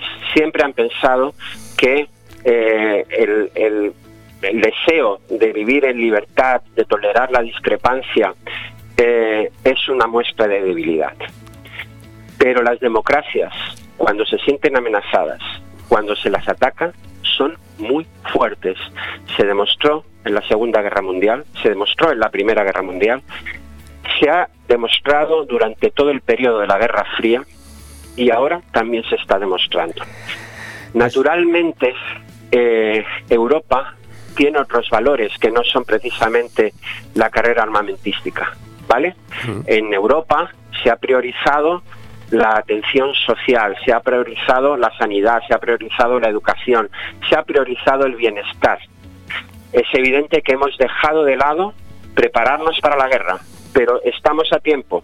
Alemania ayer anunció que va a, a- a, eh, poner el 2% de su PIB para modernizar su ejército y de hecho ya han aprobado una eh, partida adicional de 100.000 millones de euros. Alemania. Claro. Alemania.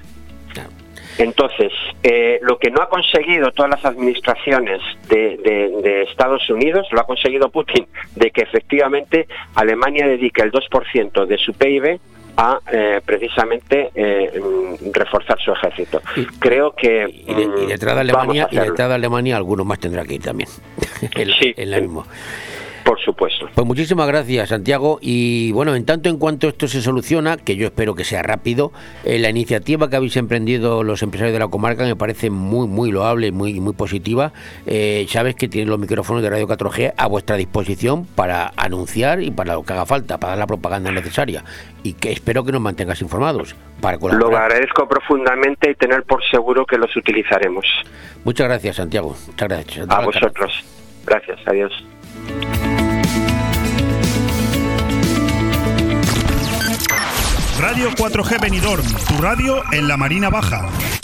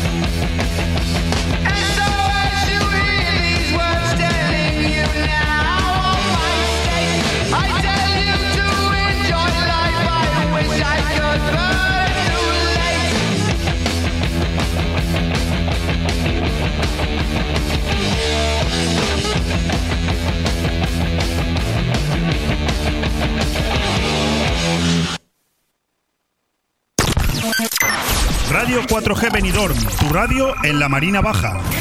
Tu odio, orgullo de todas, de todos, de todes. No solamente no estáis solos, solas, soles. Las demócratas, los demócratas, les demócratas, porque la habéis peleado vosotras. Vosotros, vosotres.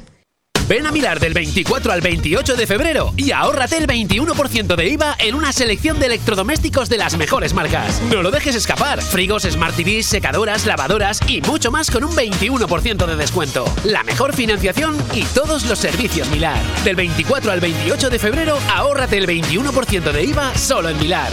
En Avenida Los Almendros 20 y Calle Garita 12, Milar Fotocine Granada. Calidad, precio y servicio. Badabadum, badum, badum, badum, badero, que es aquello que reluce en lo alto del castillo. Es un cartel de rojiza que me está vendiendo el piso. Badabadum, badum, badum, badum, badero. Grupo Rojiza, Inmobiliaria, Gestoría Inmobiliaria, Seguros, Administración de Fincas y Servicios y Suministros para el Hogar. Rojiza, tu centro global del hogar. www.gruporojiza.com Madurez, tradición, tendencia y modernidad. Hablamos del restaurante Juan Abril, la cocina española de siempre. Restaurante Juan Abril. Arroz seco, meloso, caldoso, de pescado, de carne, con verdura, con bogavante, caldero de pescado, las mejores carnes y sus guisados caseros de toda la vida. En Altea, Passeig del Mediterráneo 14. Reservas al 96 584 37 22, porque nuestra casa es su casa.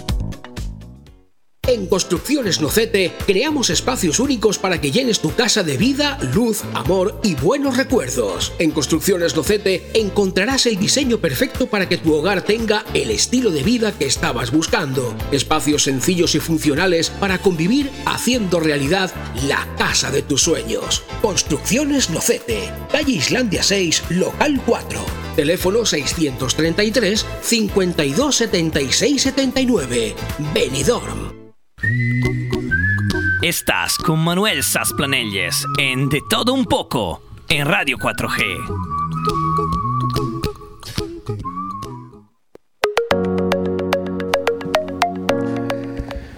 Bueno, pues continuamos, que nos queda media horita y lógicamente el tema del día y de la semana va a ser sin duda el conflicto de, de Ucrania con Rusia. Y como siempre, con Leopoldo, pues nos gusta echar un ratito para hablar de las últimas noticias, de lo que está ocurriendo, y esta es una, una de ellas. Leopoldo, ¿cómo está? Buenos días. Pues eh, muy buenos días, Manolo. Encantado de estar aquí. Exclusiva, además. Ahora mismo. A ver, a ver, pues ya la da. Tenemos una exclusiva de hace exactamente 30 segundos, que somos los primeros, el primer medio de comunicación que la va a confirmar. Se venía ya rumiando esta posibilidad desde ayer noche, pero ahora ya es oficial porque las autoridades competentes lo acaban de confirmar. Eh, este sábado, 5 de marzo, a las 11 de la mañana, manifestación, o sea, mejor dicho, concentración y marcha por la paz en Benidorm. Eh, concentración en la confluencia de la Avenida de Europa con la Avenida del Mediterráneo, dirección Paseo de Levante hacia calle Valencia y llegada a la Plaza de la Hispanidad. Un gran aplauso y disolución. eh, por, evidentemente, por todo el conflicto entre Ucrania y Rusia. ¿eh? Pues Santiago Alcarranza hace tres minutos ha dicho que eso estaba en marcha y que confirmaría eh, la hora y el lugar. Ya lo tenemos. Pues ya lo tenemos, ya podemos confirmarlo porque, a ver, esto se venía comentando durante todo el fin de semana porque hay que decir que el colectivo que formamos encuentros empresariales eh, de la misma manera que nos pusimos en marcha para ayudar en todo lo que nos fuera posible cuando surgió el COVID, acuérdate, Manolo, hace dos años ahora, precisamente estamos a pocos días de que se cumpla el segundo aniversario de- del tema del COVID. Encuentros empresariales se puso en marcha, acuérdate, con una eh, compenetración absoluta de un montón de gente trabajando para conseguir todo lo que hacía falta. Con el tema de, la, de esta desgracia de la invasión de, de Rusia a Ucrania, no ha sido menos. Es decir, el colectivo que formamos eh, encuentros empresariales, en cuanto vimos que esto, eh, bueno, pues por desgracia era una realidad, se pasó de las palabras a los hechos. Eh, estamos viendo imágenes absolutamente dramáticas, absolut- absolutamente diría yo incomprensibles, ¿no? Que esté pasando algo así en el siglo En el siglo XXI, ¿no? Sí. A mí me parece eh, ridículo, ¿no? Porque estas son cosas que yo leo en los libros No, de ¿tú te historia, ¿no? Tú como yo, cuando lo veo en televisión, me creo que es una película de Sí, guerra. una película, de, guerra, o sea, de, que- de estas que, que hacen. en el año Sí. 2022 esté todavía la gente matándose con, con armas. O sea, es que no, no sé, me, me- me suena a la época medieval, pero bueno, en fin, en cualquier caso, lo que nos queda al resto del mundo, los que no podemos hacer nada por parar a, a estos genocidas, a, estos, a estas pe- personas que han perdido completamente la cabeza, pues es, es solidarizarnos en favor de los que están siendo invadidos, de los que están siendo atacados, como son los ucranianos, y desde encuentros empresariales en total, eh, digamos, coordinación con las administraciones públicas, aunque luego por, hay que decir que cada administración pública de la comarca de la Marina Baja, pues también está haciendo, está llevando a cabo actuaciones Sí, eh, eh, paralelas. me ha llegado un correo de Sí, Finestrat. ahora mismo acabamos de, ver un, Finestrat un también. correo, lo, lo tengo aquí delante también, un correo del de, eh, el ayuntamiento del ayuntamiento, a ver, lo tengo aquí, pero sí, creo. del ayuntamiento de Finestrat, que dice Finestrat con Ucrania, eh, también eh, se, se habla de la recogida de productos de primera necesidad, de, de- se establecen también unos puntos de recogida, que también evidentemente no me cuesta en absoluto nada decirlos, en horario de mañanas eh, el ayuntamiento, la extensión de la cala, el CEIP, Puig Campana, el Balcó de Finestrat y el EMUFI, que está en, el- en la propia localidad de Finestrat, y en horario de mañana y tarde, el Centro Juvenil de Finestrat, el Vivero de Empresas y el Pabellón de Deportes. Luego tiene el Centro Social de la Cala solo en horario de tardes. Son puntos de recogida para eh, cualquier eh, finestratense que quiera colaborar entregando pues productos de primera necesidad, alimentos no perecederos, pasta, arroz, legumbres, mantas, ropa de abrigo, pañales, leche infantil para bebés, pomadas, medicamentos, torniquete, en fin, todo esto lo pueden en- entregar en, estos puntos de recogida. Y en la parte que nos compete a nosotros, que nos afecta un poco más directamente, es el tema de, encuentros empresariales, un colectivo al que bueno yo, yo formo parte hace muchísimo tiempo. Y ya podemos decir lo que acabo de anunciar. Es decir, ya se ha convocado, ya está convocada la concentración y marcha por la paz este, este próximo sábado, que además hay que decir que el sábado en Benidorm por la tarde se corre también la media maratón. De- Por lo tanto, va a ser un, un- un sábado muy, muy completo. Y además, si, si, si te parece bien, bueno, ahora te haré otro anuncio, ¿no? De- pero vamos. Bueno, de- ya, pues ya, ya puesto, venga. de, no, de momento vamos, vamos Ah, a hablar eh, de esto, vamos a- pero, a pero sabes, sabes que tenemos a final de esta semana, el viernes tenemos un programa en directo y en un sitio maravilloso. A última hora lo recordamos. Antes que nada, eh, al margen de la solidaridad, que los españoles somos muy dados a ello, afortunadamente somos un pueblo muy solidario, sobre todo con las injusticias que está ocurriendo. Al margen de eso, yo quería interpretar un poco el tema en clave política, ¿eh? de lo que está ocurriendo. Y. ¿Tú crees que va a durar mucho esto? Porque hoy se reúnen Putin, bueno, Putin, representantes de Putin, representantes ucranianos se reúnen en un punto en Bielorrusia, creo, cerca de la frontera, para intentar buscar una solución. Yo, yo, mi opinión, ¿eh? es que la solución de los rusos de Putin es pues como los nacionalistas, ¿no? Yo me siento a, los catalanes, yo me siento a negociar siempre y cuando eh, por delante lo que pido sea aceptado. Y yo creo que van en ese orden. No, no- tengo mucha esperanza yo de la reunión esa que se está manteniendo en estos momentos. Hombre, ¿Tú qué vamos a ver, eh, al final eh, esto es hablar por hablar, tenemos nuestra audiencia, esperan de nosotros nuestra opinión, se la damos, pero bueno, evidentemente no es más que un, comentario entre tú y yo eh, cuál es nuestra opinión, ¿no? Eh, evidentemente, eh, eh, aquellos a los que nos gusta la comunicación, estamos siguiendo los acontecimientos minuto a minuto, ¿no? A mí me da la sensación, y hablo de sensaciones, que a Putin le está saliendo la jugada mal. Él, eh, por todo lo que hemos podido ver, leer durante muchos, muchas semanas previas a esto, y sobre todo desde que empezó este ataque el pasado, a la pasada madrugada del, del jueves pasado, eh, Putin pretendía una guerra rápida, relámpago, rápida, sí. una guerra relámpago, tal y como sucedió en Crimea hace ahora ocho años, donde entró, se hizo con Crimea, no pasó absolutamente nada, y en tres días, eh, si te he visto no me acuerdo, mucho pataleo, mucho bla bla bla, pero a la hora de la verdad no pasó nada, y él se hizo con Crimea y Crimea sigue en poder ruso, ¿no? Él pensaba que Ucrania iba a ser algo similar, que en tres o cuatro días iban a entrar, ojo, entraron con mucha fuerza, no entraron solamente por la zona de Lugan, Donetsk, que es todo lo que ha comentado aquí nuestro profesor de cabecera, Santiago Alcarranza, no solamente con unos vastos conocimientos a nivel histórico, eh, sino también con familia directa en Ucrania y con unos grandes conocimientos sobre la zona de Ucrania.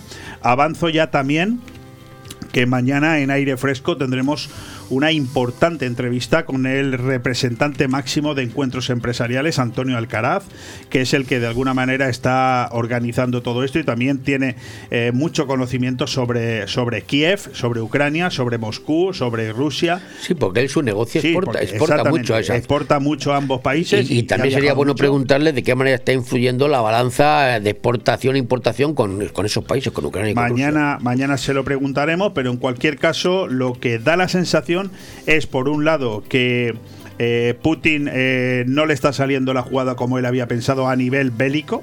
Y a nivel social creo que se está es la sensación que yo tengo, ¿eh? creo que se está poniendo al mundo absolutamente en contra, ¿eh? pero Hombre, generalizado. Te, te ¿eh? puedo decir que China se ha abstenido en las Naciones Unidas en una votación, se ha abstenido, no ha votado, no ha votado a favor, eh, se ha sí, se ha abstenido. China, que ya es un punto. Sí, sí, sí. A mí me da la sensación de que Putin de esta historia creo que no va a salir bien parado. Fíjate, algo que si por ejemplo me lo hubieras preguntado hace una semana te hubiera dicho, vamos, que para nada. Es decir, que Putin iba a salir absolutamente indemne de esta situación, tan eh, endiosado y tan zar o tan zarista o tan imperialista como siempre.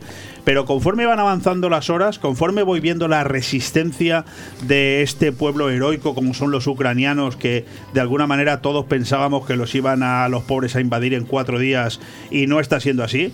Eh, ojo, también podríamos hablar de cuál es mi opinión en el papel que está representando en esta historia el resto del mundo, el resto del mundo occidental. Es que ¿eh? a eso te quería preguntar yo, si la, si la respuesta, que hasta ahora solamente es bloqueo económico y de Europa y de y de la OTAN que tampoco está, está, está mandando bienes materiales bélicos pero tampoco apoya no sé hay quien opina que está siendo muy tibia. Vamos a ver, tú sabes perfectamente, Manolo, porque tú además has trabajado en, en- el Ministerio de Asuntos Exteriores español durante muchísimos años y sabes que cualquier decisión que se toma en esta materia hay que tener eh, los pies en el suelo y la cabeza muy fría, porque hay una, hay una realidad que mm, muchísimos millones de españoles nos estamos, eh, de españoles, de, de- de europeos y bueno, muchísimos millones de personas en general, eh, del- sobre todo del mundo desarrollado occidental, nos estamos preguntando cómo es posible, cómo es posible que un, eh, una nación eh, invada otra que es soberana, como es Ucrania, eh, con armas, con armamento. Estamos viendo miles de vídeos. El que no quiera verlos es porque cierra los ojos, pero miles de vídeos con, con muertos, con agresiones, o sea, que es una guerra en toda regla. Y eh, la respuesta de Occidente es sanciones económicas, sanciones sociales, sanciones, pero no mm, da la sensación de que hayamos abandonado al pueblo ucraniano a su suerte, ¿no? Claro, por otro lado, eh, hay que decir también, y eso lo sabemos todos, que eh, si por eh, la respuesta del mundo occidental, llámese Estados Unidos eh, y la Unión Europea, eh, fuera en las mismas condiciones que está atacando Rusia a Ucrania, es que estaríamos entrando en la tercera guerra mundial. de, claro. eso, de eso se aprovecha Putin que sabe que ahí no van a no van Claro, en ese sentido tienes toda la razón. Putin está aprovechándose no solamente de ser o estar demostrando ser un genocida, cosa que yo no creía que lo fuera. Yo pensaba que era un tío, eh, digamos, mm, un autócrata, pero, pero no tan loco. ¿eh? Pero, ojo, eh, también el resto del mundo, el resto del mundo tiene que, claro, claro, evidentemente, sí, él nos está enseñando el técnico un, un pantallazo con, eh, efe- efectivamente, a eso me refería, la amenaza nuclear. Es decir, Putin juega a amenazar. Esto está No, atacando. Lo, que pasa es que Putin va por un paso por delante. de- en este caso, de verdad, un paso por delante de Occidente. Me metéis sanciones, me echáis del SWIFT, el SWIFT ese como se llama, que es el, el SWIFT, Sistema Mundial de Bancario tal y cual. Me echáis de aquí, pues ahora yo hablo de, de- de- de potencia nuclear. Hablo, Aquí- hablo, claro, aquí, va, un aquí paso lo por que queda encima. claro, ¿eh? Manolo, es que aquí salimos perdiendo todos, todos, absolutamente todos, pero hay una realidad que no podemos eh, obviar. Eh, si empiezan a, a darle a los botoncitos del tema nuclear, primero los rusos, luego los americanos y tal, me permites un taco, nos vamos a tomar por el culo todos. O sea, Claro. pero todos es todos. El, el planeta desaparece. ¿Vale? Eso está claro. Tenemos potencia atómica y nuclear en el, en el mundo, la he escuchado esta mañana, para destruir el mundo 45 veces. Claro. O sea, es brutal. Por lo tanto, en- pero claro, por otro lado, la pregunta del millón es: entonces, ¿este señor eh, invade un país soberano y no pasa nada? Pues a- eh, a- a- lo hará con el siguiente dentro de unos años. Es Claro, decir, ese es el ya hemos visto cómo ha amenazado a Finlandia y a Suecia diciéndole, ojo, cuidadito vosotros con meteros en la OTAN. Es decir, tenemos un señor, en este caso tenemos una, una nación, que es Rusia, que está invadiendo otra, soberana. Yo, eh, para intentar hacer... eh, para intentar explicar esto de una manera que el interlocutor lo entienda, porque a veces Ucrania, Rusia nos queda un poco lejos, ¿no? Pero el otro día estaba yo comiendo con unos señores y digo, no, esto es tan sencillo y tan irreal, ¿eh? como que Francia mañana diga, voy a invadir España. Hombre, eso no es así, digo, ¿cómo? Es lo mismo. Es decir, estamos hablando de un país soberano que es Rusia, que dice, pues voy a invadir otro país soberano que es Ucrania. ¿Por qué? Porque me apetece. Por los motivos que sea. O sea, es decir, si la respuesta del resto del mundo, llámese OTAN, llámese ONU, llámese lo que tú quieras, es una respuesta cero, esto seguirá pasando. Lo que pasa es que yo tengo mi opinión al respecto y es que cuando que a, a Putin, que es un es un peripatético, es un desequilibrado, eso no, no es innegable, pero le, le hemos dejado, y digo le hemos dejado coger alas. Cuando se metió en el 14, esto empezó en el 14, no de ayer. Sí, con Crimea, Y Cuando, en- cuando en Crimea se le dejó, no se, de aquella manera no se le pus- no se le cortaron las alas, se le dieron alas. Claro. Eh, es más, está- Estuvimos tibios con el tema de Crimea. Está, está empezando a surgir una nueva variante en todo esto que a mí me está empezando a sorprender y me está empezando a gustar y pienso que es una posibilidad a todo lo que estamos comentando para evitar la guerra mundial y que al final eh, Putin salga mal, mal de todo esto y es que se le subleve su propia, su, su propia población. Es la única solución. Sí, y estoy empezando a ver que puede ser posible. Es decir, en el momento que Putin eh, determina entrar en Ucrania con un único objetivo, que es invadirla en tres días, hacer que se rinda el gobierno y salir de allí, y está viendo que eso no está pasando, claro, con las nuevas tecnologías que hay hoy en día, esto no es la Segunda Guerra Mundial de hace 100 años, no, esto es una, una guerra que se está, eh, digamos, eh, que la está viendo todo el mundo a través de las redes sociales. Cada vez que un tanque explota y hay cuatro muertos, hay un vídeo que alguien está grabando y que lo están compartiendo con todo el mundo. Y todas estas imágenes están empezando a hacer muchísimo daño dentro de, la propia sociedad rusa, que se está empezando a levantar contra Putin. Y las sanciones esas que tú decías del SWIFT, no te lo tomes a broma, eso es una bomba nuclear económica. Es decir, Sí, porque pero, pero también hay quien, hay, hay quien dice que no sé cuántos miles de millones ha estado preparando él y que puede aguantar el tirón Putin, que Ah, no, estado preparando Putin, para Putin ello. sí, pero sus empresas no. De momento el rublo, está, este, hoy Sí, sí, el rublo se ha caído de manera determinante. El Banco Central ruso tiene que tomar unas decisiones leoninas de manera inmediata porque, claro, eh, a ver, allí están ya eh, asfixiados económicamente ¿eh? y han pasado 24 horas. En el momento que no pueden mover capitales, cuidado, ¿eh? O Lo, sea, que pasa, lo que pasa es que los rusos ya han tenido muchos tropiezos y se han salido bien. En Afganistán tuvieron tropiezo, en Chechenia, o sea que esto no es nuevo. Yo creo que, esta, que las anteriores guerras, las anteriores intervenciones de Rusia en estos países que te digo son muy al este, muy al este, muy Asia, en Asia, pues bueno, lo hemos visto por televisión y tal. Lo que pasa es que ahora se está metiendo hacia Europa. Ucrania ya prácticamente es Europa. La aspiración de Ucrania es entrar en Europa, en la Unión Europea, en la OTAN y es un país con miras occidentales. Ese es el fallo de Putin. eh, que para evitar Bueno, eso el- el se está fallo- metiendo con un país el- el que fallo está muy no. próximo a Europa. El fallo no, porque yo creo que Putin tiene muy claro lo que está haciendo y creo que conoce sobradamente las consecuencias. Ayer, precisamente ayer domingo, me comentaba Antonio Alcaraz, este empresario que, del que estamos hablando, eh, amigo personal y, y representante de este colectivo de encuentros empresariales, con eh, importantes negocios de importación y exportación con, con Kiev. Dice, Leo, es que hoy en día eh, Ucrania ya no es el este de, de Europa. Ucrania es Europa. Europa. Eu- tú vas a Kiev, me dijo él, vas a Kiev y es como si fueras a Berlín o como si fueras a Praga o como si fueras a cualquier país de eh, ciudad de Austria.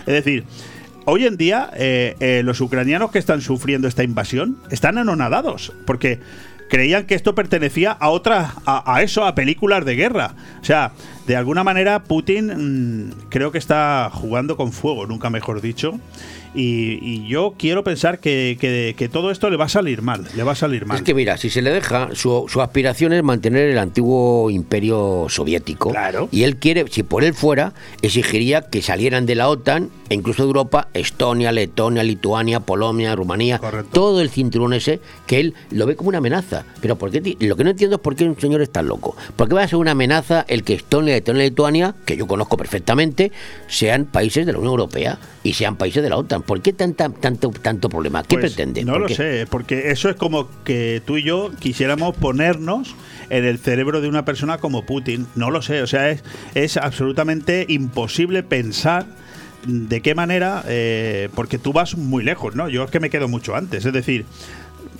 Pero oiga, ¿no tiene usted bastante con ser el presidente de, de la URSS, de, de- o sea, de la Unión Soviética o, o de, o de- o de No, Rusia? Rus- ahora la Federación Rusia se llama ¿No ahora. tiene usted mm, suficiente eh, con, con ser el presidente de su país durante un periodo de tiempo que, que usted que se cree que no se va a morir? No sé, pregunto. No se va a morir, sí se va a morir, ¿eh? como todos. ¿eh? Pero es que hay otra decir, cosa. pues, di- disfrute un poco de la vida y deje en paz a los demás. Pero claro, es que estamos en, en- en manos de una serie de personas que, Señor que la Hitler, forma de es, es- pensar... es el nuevo Hitler del siglo XXI. Claro, es que ese es el problema. Que Hitler, hay que recordar que en 1933 llegó a la llegó a ser canciller ¿eh? democráticamente. Ganó elecciones. Y este también. Elegido por lo el que pasa es que este ahora ha preparado todo para estar ahí todo el tiempo en el mundo, todo el tiempo en el aquí lo que machito. se está demostrando, Manolo, creo que es algo que hemos comentado muchas veces. Aquí lo que se está demostrando es que en el momento que un determinado líder, el que sea, ¿eh? eh, lleva demasiado tiempo en el poder, es que se- lo- los cables se le cruzan. Es decir, lle- llega un momento que pierden la realidad de eh, realmente quién eres, por qué estás ahí y para qué estás.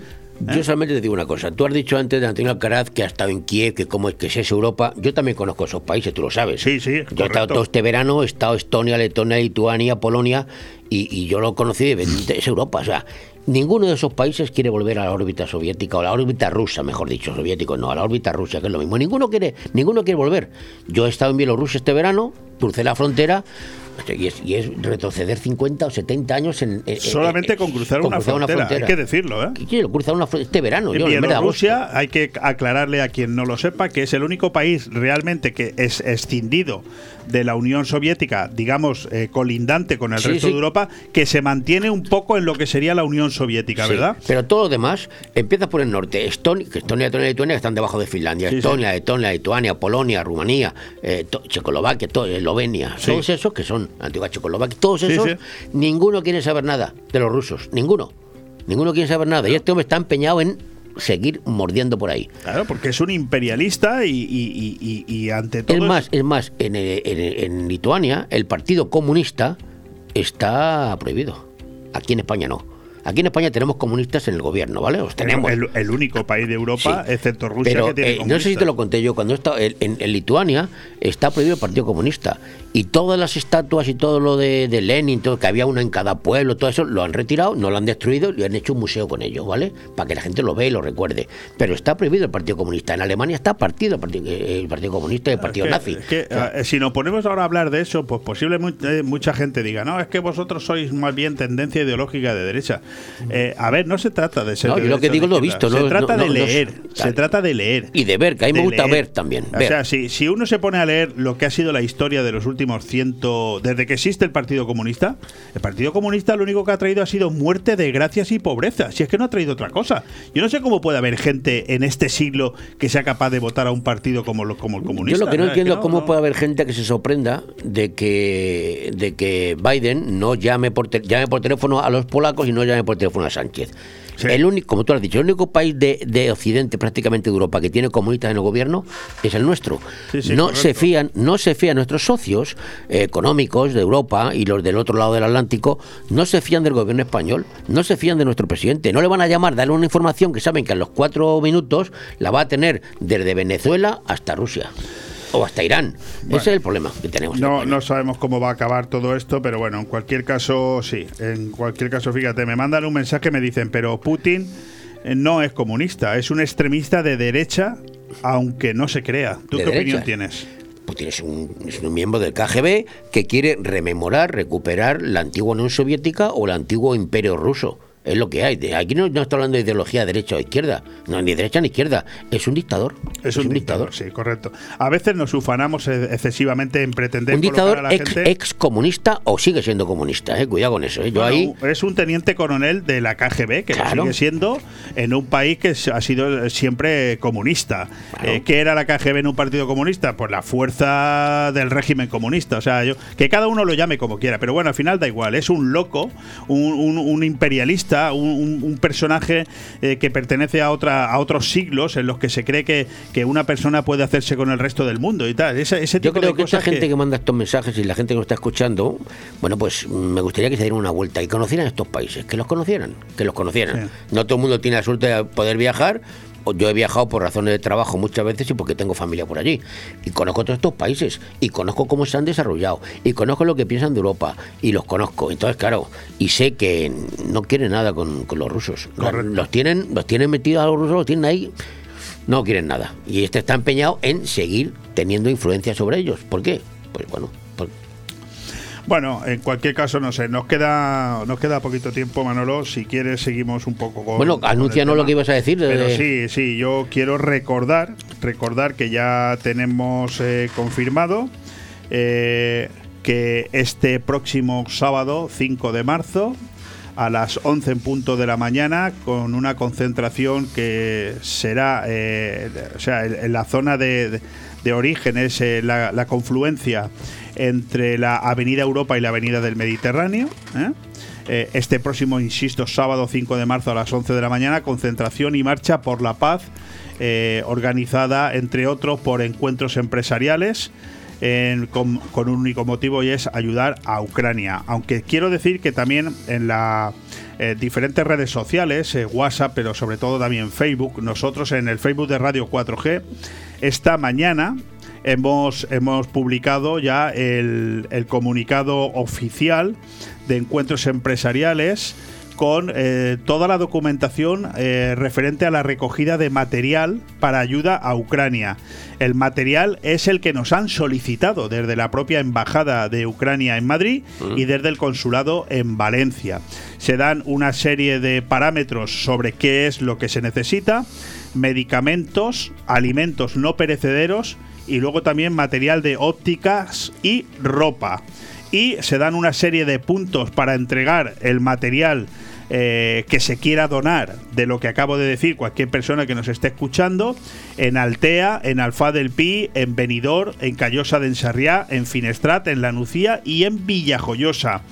Eh, todos hay una serie de puntos. En Altea está Alteauto, Copy Plus y el aparcamiento del ayuntamiento. En Alfa del Pi está Costa 3, que es precisamente la empresa de Santiago Alcarranza que ha estado hablando contigo. En Benidorm está Benicolchón. En Callosa de Ensarriá, Rojisa. En Finestrat está Frami y MCM Audio.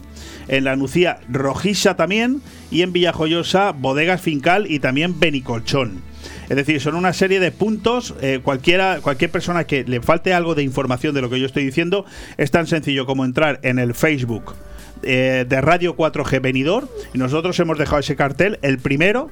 De, de todo lo que se ve en nuestra página, lo primero va a estar ahí toda la semana ahí colgado para que todo el mundo tenga claro dónde tiene que hacer entrega de cualquier cosa que le hiciera falta y que no me lo tome la gente a broma lo que voy a decir, pero yo por ejemplo le he dicho esta mañana a mi pareja, digo, oye mira, nos viene perfecto para hacer limpieza, ¿no? Es decir, nosotros te- somos, pues eso, occidentales, tenemos muchísima ropa que no utilizamos desde hace tiempo y está amontonada en los cajones, en los baúles y tal. Oye, pues es el momento de sacar toda esa ropa que a mucha gente ahora le puede hacer falta y donarla. Y yo animo a que la gente que nos está escuchando haga lo mismo, con los medicamentos que le sobra, con, con, eh, la ropa que le sobra, eh, eh, con la, o sea, todo eso que lo junte y que por favor lo entregue, porque el próximo sábado después de la manifestación se hará, digamos, traslado de todo a- hacia Ucrania. Ya veremos cómo, si a través de consulado, a través de la embajada. tenemos una semana en Radio 4G que vas a estar dando toda la semana. Esta semana vamos a hablar toda la semana de esto, por supuesto. Y decías algo del viernes. Sí, el viernes, mañana lo anunciaremos, pero el viernes ya podemos aquí decir. conmigo, hombre. Sí, sí, sí, no, lo anuncio ya. Y mañana repite. El viernes tenemos programa en directo durante tres horas, de 11 de la mañana a 2 de la tarde, desde el Hotel Don Pancho. Y se puede ir a verlo. Y Claro, claro, se puede ir a vernos allí en directo. Estaremos en el Hotel Don Pancho durante tres horas. Motivo, bueno, siempre hay que buscar un motivo, ¿no? El motivo es la celebración de la media maratón de, la, de Benidorm al día siguiente, sábado por la tarde-noche. Y como se presenta esta media maratón el viernes en el Hotel Don Pancho, pues nosotros aprovecharemos esa ocasión para hacer nuestro programa en directo desde allí durante tres horas. Para todo aquel que quiera ir a, a vernos, será un placer recibirlo. Tú ya no corres la maratón, ¿no? Yo ni corro maratón ni corro nada. Pero has corrido en su día. Hombre, yo he corrido la media maratón de Benidorm 10 veces y la maratón 2. Y has quedado bien.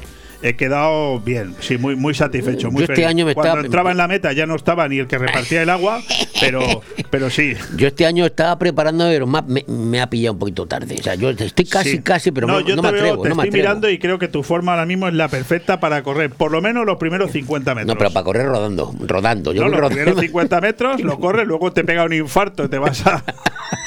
te tiene que recoger la ambulancia. Que me lleven a la meta.